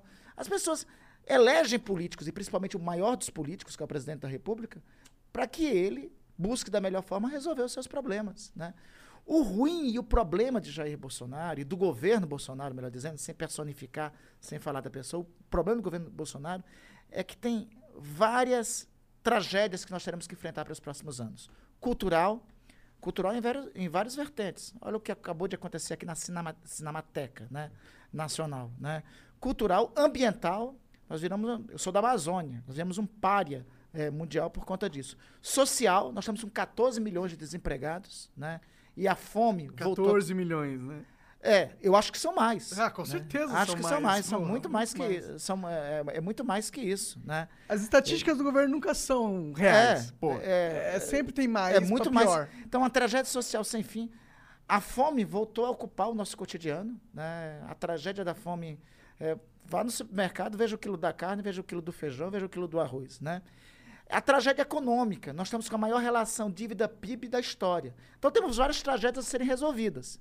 Mas a pior de todas as tragédias a serem resolvidas é nas relações interpessoais. Sabe o que é? É aquele grupo de zap em que o tio, o sobrinho não fala mais com o tio, porque o tio eh, defende o, o, o presidente da república, que o filho não fala mais com o pai. É aquele grupo de zap da família que se dividiu. Essa é a pior das tragédias. Né? E essa é uma tragédia eh, que pode ter consequências psicológicas para a vida nacional por muito tempo. Por isso, a minha determinação é superarmos isso. O Acriano mandou aqui, ó. Salve, salve família. Aí, Randolph, eu vi que no Twitter você é próximo do Felipe Neto. Vocês falam de vez em quando e ele até te mandou uns livros dele uma vez. Foi ele que te botou esse apelido de Harry Potter e apresentou a minha califa? Não, Acreano. Acreano, olha só, eu tive a felicidade da minha califa fazer referência a mim lá no Twitter. Tudo bem que quase eu, eh, quase eu tenho uma DR com a patroa, né? A dona Priscila ficou chateada pra danar por conta disso aí, né? Mas eu disse que não tinha nada a ver, foi ela que fez referência a mim, entendeu? Eu sou, eu sou Você fez inocente. referência a ela na CPI. Eu fiz na brinca, rapaz. Eu ia me imaginar, Fala isso pra sua esposa. Isso é o que um culpado diria, É. né? Pô, assim, eu, eu, eu, assim, já que eu estou na CPI aqui, eu vou, eu vou arguir o direito constitucional de permanecer em silêncio. em relação a isso. Parece sábio. É, pô, ela tá assistindo aí também, né? Vou arranjar mais confusão Tá ainda, né, pô? Porque- Então, a DR foi difícil, né? Então eu vou, É. vou arranjar mais confusão. Mas, enfim, é, a, é, a outra, a outra parte que o Acriano falou, assim, sobre o Harry Potter, né? O, o Harry Potter foi quando eu cheguei no Senado. Eu cheguei no Senado em dois... Eu já falei pra vocês aqui, né? Eu fui o, o resultado de uma casa. Eu disputei uma eleição onde tava tudo certo que eu ia perder, acabei ganhando a eleição, né? Em 2000, acabei sendo eleito pelo povo do Amapá, né? Em 2010, né? Em 2011, eu cheguei no Senado com 35 anos de idade, né? 36 anos de idade, né? Jovem. É, não, o o cabelo não tinha nenhum branco aqui, era tudo pretinho, e o cabelo tinha uma franjinha aqui, né? E aí eu logo cheguei no Senado, aí resolveram dizer o seguinte, Randolph vai ser candidato a presidente do Senado contra José Sarney. José Sarney estava lá um tempão como presidente do Senado, e eu fui disputar, né? Isso chamou a atenção do pessoal da imprensa lá em Brasília, aí um jornalista, é, eu acho até que vou ver um jornalista do, Correio Brasileiro. Aliás, um jornalista, um, um amigo meu, Gabriel Mascarenhas, né? é, comentou lá com o jornalista o seguinte: pô, o, o senador é, tem a- é, é, parece com Harry Potter, né? Isso aqui disso aí pegou e tal. E eu não sabia, é, vou dizer aqui pra você, eu não sabia porra nenhuma de Harry Potter. Não E pior que 2010 foi o ano que saiu o último eu não livro. sabia nada, né? Aí o resultado, eu saí desesperado atrás do Gabriel, do meu filho, disse, me faz uma consultoria aí do Harry Potter. Ele me levou logo pra assistir o último filme Aham, da série. aham. Aquele que ele ele tem aquela batalha final com o Ah, Voldemort, sim. né? Tem a batalha final com o Voldemort, né? É a E ele- tua batalha final. É a minha, pois é. Estamos nela. Estamos nela.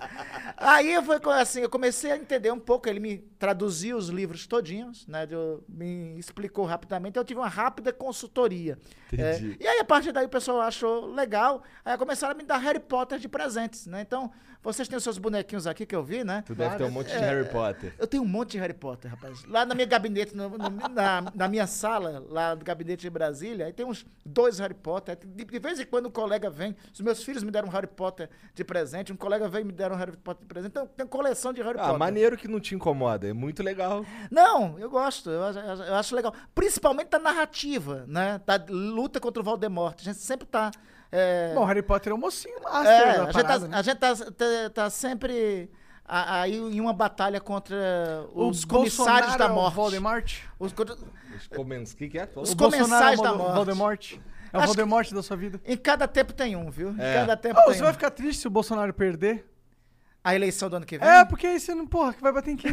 Vai bater no próximo, pô. É, Vai olha, nada, sabe? se for, não sei. Não, olha, deixa eu te contar uma coisa, Ah. Monark. Eu fui oposição ao governo do PT. Eu fui Sério? oposição. Você era do PT? Não, eu era do PT antes de ser senador. Deixa eu Entendi. contar todinha, rapidinho, Claro, minha história. pô, né? a gente tem tempo rapidinho, infinito. rapidinho a minha história. É, em 2005, teve aquela história do mensalão.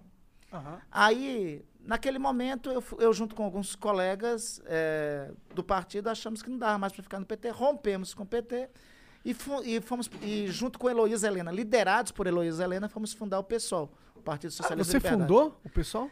Eu cheguei um pouco, eu não sou propriamente um fundador. Entendi. Eu cheguei um pouco depois de Heloísa, de Babá, esses foram os fundadores. Mas eu cheguei em 2005. Mas eu rompi com o PT naquele momento do escândalo do mensalão, né?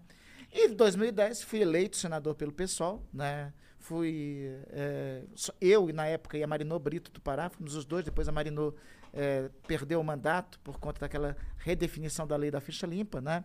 E eu, eu cheguei no, no Senado, o meu partido era oposição ao governo Dilma, né?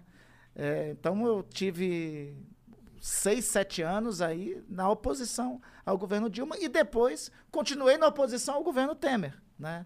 Porque achava, embora tivesse minhas contradições com o governo da- eh, de Dilma, eu tinha uma interpretação que o governo, o, o governo do Temer não só não seria solução, como eu conhecia aquela trupe que ia chegar ao governo junto com o Temer, né? Como de fato chegou e como deu também o que deu. Então, é, eu também, assim, isso não quer dizer que eu sou vocacionado a ser oposição. Eu acho que todo aquele que está na política quer em algum momento ser governo, para ter as responsabilidades de governo. Mas até agora, esse lugar de governo não me coube. Beleza. O Eu Rafael manda aqui. Senador, você comentou sobre as consultas no site do Senado.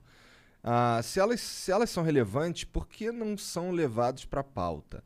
Ainda vejo auxílio moradia e morais para juízes e parlamentares e a população votou contra. É, posso... Dentre tantas outras consultas. A verdade é que vocês cagam para a opinião Ah, do boa, eu ia falar isso. A verdade é essa, que enquanto não Rafa- for lei o negócio... Monarque e Rafael, só quero deixar falar uma- na preliminar o seguinte. É, eu acho que é importante testemunhar isso. Eu renunciei à aposentadoria de senador e o auxílio moradia, entendeu? Eu é, cheguei ao Senado em 2011.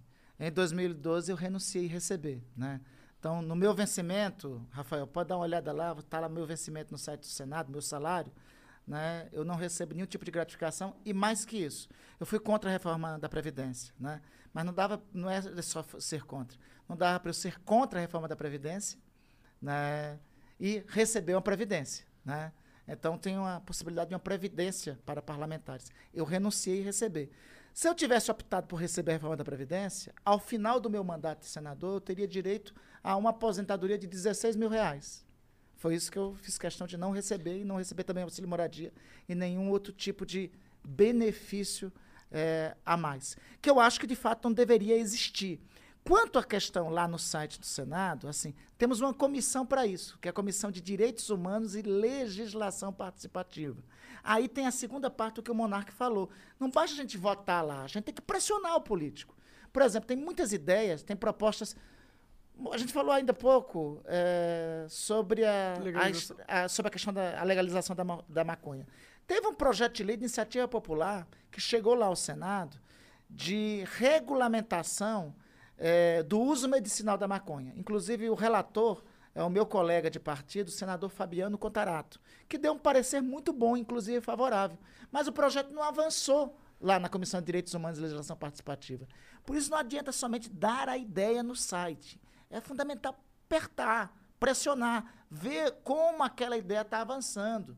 Né? Eu também gostaria de ter tido mais pressão para um monte de coisa. Se tivesse pressão para um monte de projeto de iniciativa que tem lá, talvez até a pauta do que fosse votado lá no Congresso fosse muito diferente da que de fato é votado. Eu, por exemplo, eu defendo que seja votado um piso. Olha só, os meus colegas não votaram ainda um piso salarial para os enfermeiros. O Brasil foi o país que mais matou enfermeiro na pandemia. E votou o indecente de um fundo eleitoral de 5 bilhões de reais.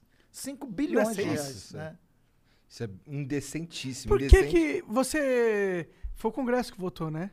Foi, foi- congresso, o Congresso, só para todo mundo entender, o Congresso é a reunião de deputados e senadores. né? Hum. O sena... Teve senador que votou também a favor? Teve, tiveram senadores que votaram a favor. Você votou como? Votei contra. Cara, qual é desses caras, mano? Não é possível. Tipo, é uma, uma das coisas que eu fico pensando é, mano, será que eles acham que ninguém tá vendo? Porque isso é algo que eu faria se, se ninguém tivesse vendo, tá ligado? Eu não faria. Mas, tipo, se eu sou um bandido, eu vou, eu vou assaltar à noite a casa. Eu não vou assaltar quando tá todo Monark, mundo almoçando. Tá vendo aí, assim, até para dialogar com o Rafael, tá vendo porque, assim, por isso que é importante a gente participar. É porque, gente, isso daí, a gente tem que acompanhar a votação e tem que dizer, olha, são esses que votaram a favor disso e são esses que votaram contra. Também acho. né? Todo o time E- Bolsonaro votou a favor, só pra deixar claro aí. É, e o presidente tem uma chance maravilhosa, ele pode vetar. Bom, ve- ele falou que ia vetar. Ô, ô, ô, Monarca, deixa eu te dizer, eu sou oposição a Jair Bolsonaro. Se ele vetar, eu sou o primeiro a defender o veto dele. Eu também. Aqui, olha, presidente Jair Bolsonaro, você me quer defendendo a sua posição, vete o fundo eleitoral. Eu irei pra tribuna defender a manutenção do veto. Eu falei, eu falei no episódio com o ministro da comunicação que ficava 10 flows falando que o Bolsonaro vetou essa porra, parabéns. É. Não, as- assim, ele vetando, eu seria o primeiro lá a aplaudir o veto. Mas tem que vetar tudo. É, Não, pode vetar, tudo, pela não é metade. vete 4 milhões, 4 É, bilhões. Não é arranjar desculpa pra veto. De- tinha que diminuir, inclusive. Inclusive tinha que acabar com essa porra, porque é uma puta É, falcatrua. a gente tem que discutir. Ou muda, ou muda a mecânica. A gente tem que Muda voltar. a mecânica. Tá aí uma história que podia ter consulta pública. Qual é a forma de financiamento de campanha? Né? Tem um financiamento público de campanha? Qual é o patamar de financiamento público de campanha? Ou tem o financiamento privado? Porque nós tínhamos o financiamento privado até um determinado tempo, Aham. né? Mas é, o STF declarou inconstitucional o financiamento privado. Porque ele, também resultava em um outro, em outro problema. Caixa dois, No tá. Caixa 2, que, que foi Mas, verdade- à toa na, his- é, que Cara, ó, tem muitas formas de solucionar Lava isso. Jato. muitas né? formas muito fáceis de solucionar isso. Uma era, você pega o fundo eleitoral, em vez de você colocar os cabeças dos partidos para distribuir a grana, você põe por CPF. Essa seria uma solução. Te- Tem essa solução e tem várias outras. Ao invés de você botar fundo para ser distribuído por uma pessoa, como você disse, porque isso fortalece o coronelismo É. partidário, né? Fortalece o coronelismo partidário, o coronelismo político. Ao invés de colocar para ser distribuído por uma pessoa, aumenta a fiscalização pública sobre isso e montam e estabelece na lei que é um colegiado que vai definir, né? Com fiscalização, com Melhor acompanhamento deixar da pro sociedade. indivíduo, cara. Ou, pro CPF, ou mano. ainda estabelece por CPF, pelo candidato que vai receber. Porque, porque você escolhe, o cara escolhe, ó, eu tenho, quanto que é o fundo eleitoral hoje? É, é 2 bilhão? É. 2 bilhão. Quanto, um é, é. quanto que é 2 bilhão dividido por 200 milhões? Sei lá, dá- vamos supor que cada um tem 100 reais. Pô, eu tenho 100 reais pra em toda eleição falar, eu vou dar pra esse político o- o- 10 reais. Pra esse político eu vou dar 5. Pra esse político eu gosto muito dele eu vou dar 50. Mas eu que decido, entendeu? Porque aí... E nós é tínhamos que fazer uma coisa que não existe no Brasil ainda mecanismos para isso, que já existe nos Estados Unidos, o financiamento coletivo, o financiamento individual. Uhum. Eu, é, Monark, você quer. Você acha que o Randolph é um bom representante para você? Então, assim, eu, eu tenho a possibilidade de financiar a candidatura. Porque, assim, o eleito também, isso, inclusive, isso é democracia direta também, né? O representado se sente responsável pelo representante que é eleito. Sim. né? Com certeza. Ah, o Maxwell manda aqui, salve, salve moçada. Parabéns, senador, pelo empenho na CPI. Na sua avaliação, qual o principal motivo do desastre que estamos vivendo? O negacionismo ou a corrupção? Outra, Como o senhor aguenta o senador Heinz, Heinz na CPI? É, é, Parece que ele foi tirado direto de uma esquete do Hermes e Renato. É desse cara? Confesso que eu tô vendo pouco CPI. É, a história da minha califa veio a partir disso. Ele da atriz pornô, é por isso que ele falou isso aí. Né? Veio a partir aí do, do meu colega Parece senador. Hermes e Renato Parece mesmo. mesmo. Veio aí a partir da história do, do senador. É, a pergunta... Ele mas pergunta se a principal, o principal motivo é o negacionismo ou a São corrupção, os dois. na tua opinião. São os dois. Mas primeiro eu achava que era só negacionismo, agora eu acho que é negacionismo e corrupção, mas é 80% corrupção, 20% negacionismo. Teve mais corrupção que negacionismo. O Alê Salvador manda aqui, ó. Senador, boa noite. Como é ver a relatoria da CPI da pandemia nas mãos de um político, digamos, experiente, como Renan Calheiros? Isso é uma parada que eu fico assim, cara. É. ugh, É tipo o lixo cuidando do lixo, tá ligado? Agora, Monarque e Igor, deixa eu dizer pra vocês. Lembra essa história que eu contei ainda há pouco? Que quando eu cheguei no Senado em 2011, eu, eu sempre fui. Eu sempre estive como antagonista do senador Renan. Né? Ele chegou a ser presidente do Senado depois. Nós sempre tivemos, estivemos em, em campos opostos. Né? Agora, o Senado é o lugar. Quem escolhe os representantes que estão no Senado é o povo brasileiro. Né? Então, assim, escolhido os representantes e os representantes são designados para a CPI, ali é o resultado da representação. É o jogo. É o, que, é o resultado da representação, né? Aqui, a eleição- última eleição para o Senado, aqui em São Paulo, se elegeu Mara Gabrilli e Major Olímpio, né? Que, Faleceu, que Deus o tenha e de ótima lembrança, te estabeleci uma ótima relação com ele, o senador Jordano, seu suplente, é que assumiu aqui. Esses foram os senadores eleitos aqui. Assim como em São Paulo, os demais estados da federação, cada um dos demais estados da federação, escolheram os outros dois senadores. O Senado é o espaço onde esses senadores vão estar. E a indicação dos representantes para compor a comissão parlamentar de inquérito é a partir desses nomes que são indicados, né? A partir da proporcionalidade Ou seja, a culpa é de vocês aí que votaram nesses caras aí, mano. Não vem não, não, eu nunca. Tá aí, Monarca, eu nunca coloco a culpa na soberania. Assim, eu vou dizer que o povo estava errado ao eleger Jair Bolsonaro? Não estava. O povo estava certo. E teve muitos erros que levaram o povo a achar que a melhor solução deveria ser Jair Bolsonaro. Eu nunca culpo a soberania popular, eu nunca culpo a democracia. A democracia, eu sou fã daquela, fase do- daquela frase do Winston Churchill. Né? A democracia é o pior dos regimes. Até hoje não se inventou no mundo nenhum melhor que esse. né? Não existe nenhum regime melhor que a democracia. Porque a democracia possibilita. Olha, vamos escolher, vamos mudar tudo que está aí.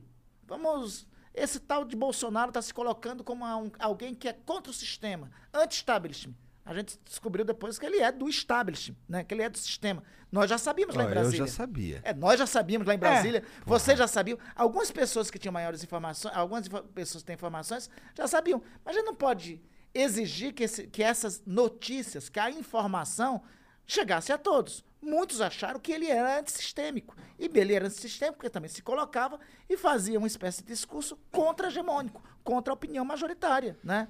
Então, vou culpar a vontade popular? Não. A democracia possibilitou ele ser eleito e possibilitará daqui é, o ano que vem uma nova escolha, né? Que pode, se de repente, se a sociedade brasileira disser, não, ele tem que continuar, paciência, eu me resignarei à vontade popular, né? Eu serei, se no dia do resultado da eleição, o segundo turno do ano que vem, parece-me que é dia 26 de outubro, se no dia 27 de outubro a urna apontar, não, o reeleito é, o eleito, é- o, o, rele, o presidente Jair Bolsonaro foi reeleito. Eu serei o primeiro a dizer, cumprimento o presidente reeleito. Vamos trabalhar a partir de agora. E acabou. É. Eu já participei de eleição, como eu já disse para vocês, eu já perdi eleição. Né? Eu não me, me, eu não subverti o resultado, me insurgi contra o resultado eleitoral. É, olha, é porque a gente não tem na lembrança nossa, mas teve um tempo que o brasileiro não tinha o direito ao voto. Então custou tanto ter o direito ao voto reconquistado, custou tanto, custou o sacrifício de tanto de uma geração, que a gente deve dar valor a isso. Então eu nunca digo que, seja qual for a escolha do povo, é errada. É, mas eu ainda assim acho que tinha que ter uma terceira via, ou tipo, mais um nome aí pra ser cogitado. Ô, esse tem chance, hein? Eu acho que tinha que ter vários nomes. Eu acho que tem que ter assim. Tem vários nomes, né? Você tem o, o Ciro Gomes, você tem o Mandetta, você É. Eu acho tem que- o... Eu acho que quanto mais tive nomes, que pior. É. Mas eu, eu- O Lula, sabe, eu acho que não. não, porque é o seguinte, tendo alternativas, Mas o Lula é ruim, na minha o opinião. menu, o cardápio sendo ampliado, já tendo um um cardápio ampliado, no decorrer, no curso da campanha, via de regra, os cidadãos, cidadãs acabam escolhendo um dentre aqueles que estão no cardápio. Olha, veja só, na eleição de 2018, a minha, eu achava, você pergunta, quem é melhor para governar o Brasil? Eu achava que era a Marina, né? Mas a Marina começou com 18% na eleição de 2018 e terminou com 1% é, dos votos. É da circunstância daquela eleição. Os eleitores, os cidadãos, cidadãs, os brasileiros, brasileiras, acharam, não, olha, é melhor levar para o segundo turno o PT e Jair Bolsonaro. Né? Foi uma escolha eh, que foi feita naquele momento. Eu sempre acredito na experimentação da vontade popular. Democracia é boa por isso, porque você tem uma escolha e depois você tem o direito de rever a escolha que foi feita. É que nesse caso, é, esse caso específico aí, eu odiaria ter que votar um segundo turno entre Bolsonaro e Lula, por exemplo. E eu, eu, sei lá, da minha vida, a sensação que eu tenho é a seguinte: é, excluindo, excluindo fake news, excluindo propaganda, excluindo tudo isso, a gente tem uma galera decidida a votar no Bolsonaro, a gente tem uma galera decidida a votar no Lula, e a gente tem uma galera que, porra, não quer nenhum dos dois, ou então não decidiu ainda, pá. E eu diria, baseado no resultado das últimas eleições, que a gente está dividido em um terço, um terço aqui, um terço aqui, um terço aqui. É, Né? Teu cálculo não só faz sentido, como já foi provado em pesquisa. Tem É. pesquisas que indicam que, é, que essa busca por uma alternativa Então. tem até pode vir a ter até 32% de intenções. E eu sinto. Interessante, hein? Eu sinto que quanto mais candidatos aqui nesse, ter- nesse espaço cinza, é, quanto mais candidatos ali, mais eu dissolvo esses Ah, caras aqui. Esse é o problema mesmo. que, que vão acabar é, não tendo como, como, como combater as duas grandes potências. É, você tem- Porque assim, se eu não tenho. Quanto mais opção eu tenho, menos eu sei quem eu quero escolher. É um risco que tem, Igor, mas veja, a a- a- naturalmente, o, o- eu não gosto da denominação eleitor, né? Fica um pouco assim, um negócio meio é, artificial, né? Eu gosto de cidadão, cidadão. cidadão, cidadã, né? Que é o senhor de direitos, segundo o que diz a ciência política, o que diz a Constituição. Então, os cidadãos, cidadãs, ao longo das últimas eleições presidenciais dos últimos 10 anos, a- sempre tiveram várias alternativas e sempre escolheram para a reta final três, né? Veja, 2010, Lula e Serra. É aí quem cresceu na reta final, Marina. É, 2014, é, Dilma e na verdade 2010 foi Dilma e Serra e quem cresceu na reta final foi a Marina. 2014, é, Dilma e Aécio e na reta final é, primeiro Eduardo Campos, depois Eduardo Campos, depois com a morte de Eduardo Campos, a Marina também veio a crescer na reta final. 2018, né? Haddad e Bolsonaro. Mas teve um crescimento de reta final expressivo de Ciro, que chegou a 12, 13% dos votos. Então é o seguinte, mesmo a gente tendo mais de uma opção, há uma tendência no eleitorado brasileiro, pelo menos na última década, nas eleições presidenciais, a notabilizar três, né? Então eu acho É que há um espaço natural, assim, estatístico e levando em conta as eleições passadas de um de uma terceira alternativa vinha a se galvanizar. E, e essa terceira alternativa, ela dificilmente recebe. é, vamos lá, já que, já que assim, levando em conta que a terceira alternativa dificilmente ou quase nunca vai para o segundo turno, a soma de todos os votos que não foram nem para A nem para B não levaria C para o segundo turno também. Tô falando merda? Não, não. É, assim, mas tá- veja, veja, lembremos em 2014. é, é, acabou indo o Aécio, mas até dias antes, quem iria para o segundo turno com a Dilma era Marina. Né? Ah, então, então se somasse os outros votos ali, talvez a C fosse com, com a A. O que eu tô querendo dizer é o seguinte, que uma... é, veja, a gente falava de uma polarização que tinha PT e PSDB. Uhum. Essa polarização foi para o espaço com a eleição de Jair Bolsonaro, né?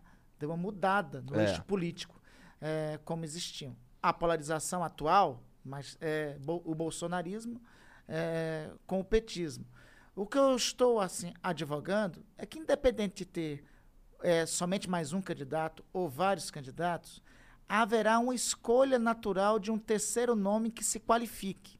Pelo menos a história e as estatísticas das últimas eleições apontam isso. Entendi. Se tiver uma consciência dos outros de se juntarem a, unificar. a quem estiver melhor colocado, né, eu acho que é uma alternativa a ser pensada. Tinha que ser um bom nome, né? Você pensa em algum nome pra ser o terceiro qualificado? Marina, já falou.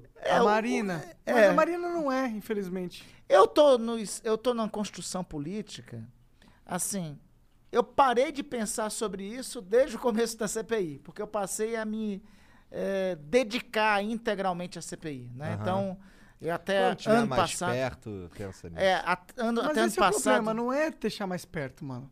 Tinha que ser E construído sabe agora por que, isso. Monark? Eu me abstive disso Ah. e eu não sou a pessoa mais qualificada para isso, porque toda vez que me perguntam o seguinte: você é candidato ao governo do Estado? Você é candidato a isso? Eu digo que eu não sou candidato a nada. Porque, assim, é impróprio para alguém que está no serviço e no trabalho que eu estou cumprindo ficar fazendo construção política para presidente da República, ficar anunciando que sou candidato, que sou candidato a isso, a aquilo, participar de qualquer coisa. É impróprio. A gente está num trabalho que, eu repito, é tão importante quanto a eleição presidencial do ano que vem, e tão importante quanto os próximos anos, é a conclusão do trabalho dessa comissão parlamentar de inquérito. Para mim, é o trabalho mais importante da minha vida.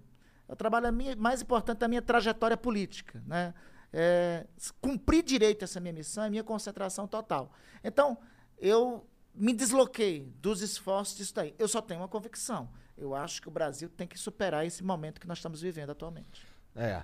E assim, é, pra- na minha opinião, tão problemático quanto ser corrupto é ser imoral. Então não adianta você é, realmente. Bom, ser corrupto é ser imoral. Não, mas calma, tô falando assim, tem como você ser imoral sem ser corrupto.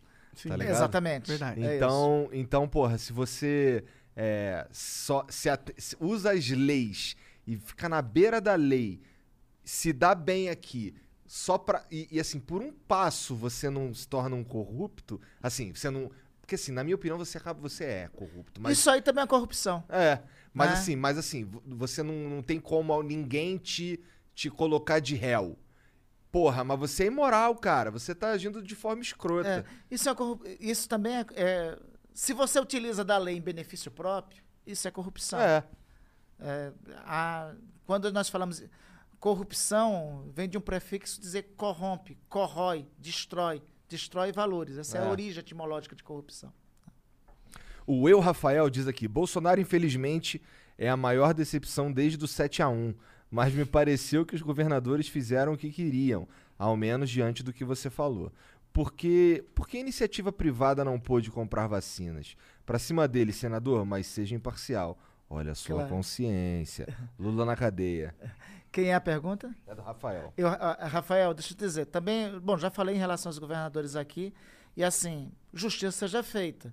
É, não teve penalização por, assim, os governadores todos não passaram incólumes. Lembremos que o governador do Rio de Janeiro foi impeachmentado, foi. né? Foi impeachmentado, foi julgado. O governador de Santa Catarina respondeu o processo de impeachment. O governador do Amazonas está respondendo eh, na Procuradoria-Geral da República. Alguns outros governadores eh, estão respondendo. Teve- tiveram eh, operações da Polícia Federal. Ou seja, investigação sobre os governadores me parece que ocorreu.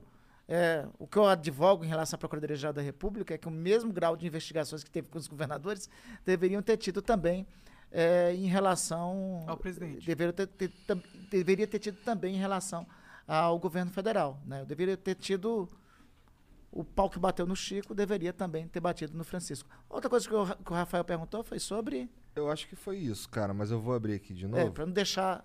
Para não deixá-lo sem resposta, para né? é, nenhuma aresta, dizer, pô, ele não respondeu essa pergunta ali, pô. Tá fugindo. Tá fugindo, fugiu, fugiu, fugiu, fugiu. Não, não, não. É, ah, parece que o governador fizeram que queria. Por que a iniciativa privada não Ah, pôde sim, comprar era vacinas? importante. Tá vendo que eu tava lembrando algo É, importante? Boa, boa. Porque não pode ser responsabilidade da iniciativa privada comprar vacinas. No começo, o seguinte, a vacina tem que ser acessível para todos.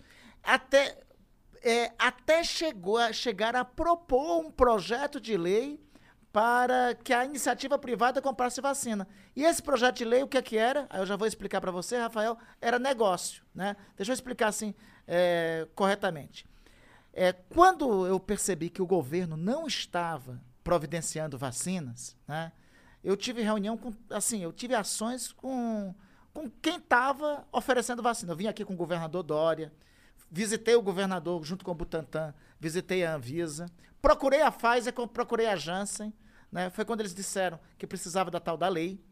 E aí nós idealizamos a lei lá no Congresso Nacional, né? Eu preparei a ideia, a proposta da lei, é, o presidente do Senado, Rodrigo Pacheco, me procurou, né? Foi convencido que aquilo era a solução para a gente ter a Pfizer e a Janssen. Reunimos com os executivos da Pfizer e da Janssen, né? Aí na hora, na elaboração, na discussão lá da lei, é, parece que o, o Bolsonaro chegou a reclamar com o presidente Rodrigo Pacheco, né? Chegou a dizer o seguinte: ah, tudo bem, tudo bem. Mas esse líder da oposição aí, tá ok? Esse de fala fina aí, ele não pode ser o líder, não pode ser o autor da lei, não. Tá, tá ok? Tá ok? Então aí, aí eu, eu falei pro Rodrigo Pacheco, não, não importa, assim, me designa como relator. Né? E a lei foi de autoria do Rodrigo Pacheco, eu fui o relator da lei depois, né? A Lei 14125, ela possibilitou que nós pudéssemos firmar os contratos com a Pfizer e com a Janssen. E na lei nós estabelecemos também, olha, a União pode comprar vacinas, os governos locais podem comprar vacinas e a iniciativa privada pode comprar vacina, mas só pode comprar vacina depois que todos os grupos prioritários forem imunizados. Por que fizemos isso na lei, Monarque e Igor? Porque é o seguinte, se nós liberássemos para a iniciativa privada comprar logo vacinas, a fila das vacinas ia ser furada. Aí, aí o que, que, ia acontecer? Ao invés de garantir vacina para aquele idoso de 65 anos, que estava sob ameaça do vírus naquele momento, uma empresa, por exemplo, a Ford, a Ford nem existe mais aqui no Brasil, né? já fechou, mas tem lá a Ford, resolve comprar vacina para os seus trabalhadores. Um jovem de 20 anos ia ser vacinado e um idoso de 65 não ia ser vacinado. Um jovem de 22 anos que não tem comorbidade ia ser vacinado e um outro que tem comorbidade não seria. Então ia virar uma bagunça geral. Então o Estado tem que garantir vacinas para aqueles grupos prioritários primeiros. Então a lei diz o seguinte: primeiro vacina os grupos prioritários, depois a iniciativa privada pode comprar vacina. Mas olha só o que aconteceu, Monark. Nós aprovamos a lei, depois o Bolsonaro sancionou a lei. Três dias depois, na Câmara dos Deputados, surgiu um, um- um outro projeto de lei, nunca tinha acontecido isso na história do Congresso Nacional, para alterar a lei que tinha sido sancionada três dias antes. Caralho. E esse novo projeto de lei era só para assim, a iniciativa privada poder comprar tudo. Eu até chamei essa lei de lei velho da Havan, porque quem começou a advogar essa lei foi o Wizard e o nosso é, velho da Havan. Né? Os dois começaram a advogar, a defender abertamente essa lei. Essa lei, depois, nós viemos perceber, né? É, a, a relatora dessa lei, lá na Câmara dos Deputados, era uma deputada de que partido? Partido Progressista. O Partido Progressista é o partido de quem? Do Ricardo Barros. Quem era um dos principais defensores dessa lei? O Ricardo Barros. Depois nós viemos descobrir, agora na CPI já, que a Precisa, olha a Precisa de novo, tinha firmado um convênio com a agência, com a Associação Nacional das é, de- é, da Associação Nacional de Empresas de Vacinação, enfim, com uma associação nacional aí, para ser fornecida vacinas para a iniciativa privada e para os laboratórios ao preço de 65 dólares ou 60 dólares. É, mais que o dobro do preço que era fornecido pelo PNI. Entenderam? Firmaram esse contrato. Esse contrato era para a venda dessa vacina e depois fizeram uma lei para ter a aquisição dessas vacinas a um preço superfaturado três, quatro vezes mais. Entendeu? Esse esquema de vacina privada no Brasil foi mais uma parte que nós estamos investigando na CPI, mais um ato de negócio para ganhar dinheiro a parte de qual empresa? Da Precisa. Que tem os interesses de quem? Do Ricardo Barros, que é o líder do governo na Câmara dos Deputados. É, interessante. É que esse negócio da, da, da iniciativa privada poder comprar vacina é interessante no sentido que, pô, se a questão é dinheiro, se, quanto mais dinheiro a gente puder disponibilizar para a vacina ser comprada, mais rápido a gente vai comprar vacinas. Não, mas a se a gente não tiver só o dinheiro, Estado. né? Mas a questão é que eu ouvi falar, inclusive, que as próprias as produtoras das vacinas elas não queriam vender para iniciativa privada, Sim. justamente porque elas não poderiam ofertar aqueles salvos que eles precisavam, que era É porque negócio- tem um limite de número não, não, de vacinas. não era só isso, não. Era. era qual que é- aqui, você falou o nome. Dos grupos prioritários? Isso. Não, não, não. Não é isso, cara. Porra. Caralho, é isso que o é Bolsonaro f- ficou reclamando que a Pfizer queria. Que é o Ah, ônus tá, do tá, negócio tá. é ficar Não, no- mas- na, na União. Não, mas aí não é verdade isso também. Sabe por quê? O Butantan, é uma fundação de direito privado vinculado ao governo do estado de São Paulo e assumiu a responsabilidade civil por efeito adverso. né? Então, a empresa privada também poderia. Isso Ah, não seria entendi. impedimento, né? Isso não seria impedimento.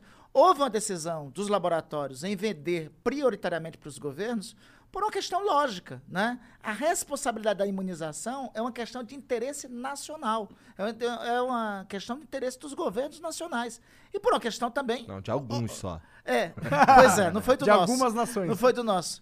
Né? E assim, esse episódio, essa circunstância de venda para iniciativa privada, junto com a venda, é, é, subvertendo grupos prioritários ao mesmo tempo, não tem paralelo no mundo. Nenhum outro local, nenhum local do mundo tentou fazer isso. Ah, quer dizer, teve.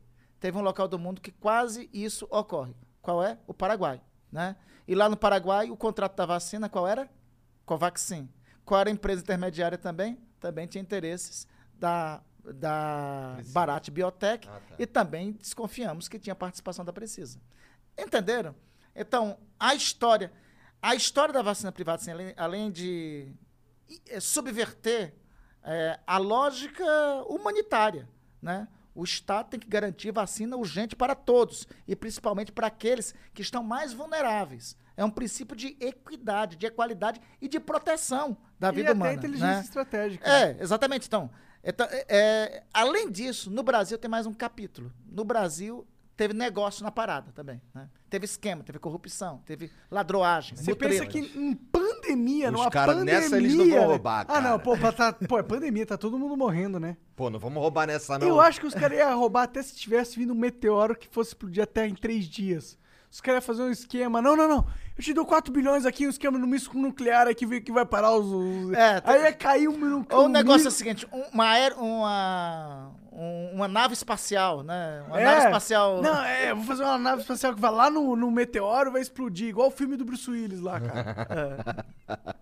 Tu assiste a Magedon também, né? A Magedon e que é- Impacto Profundo. É. Nossa, eu É. assisti várias Pô, vezes pode Impacto crer. Profundo e a Magedon.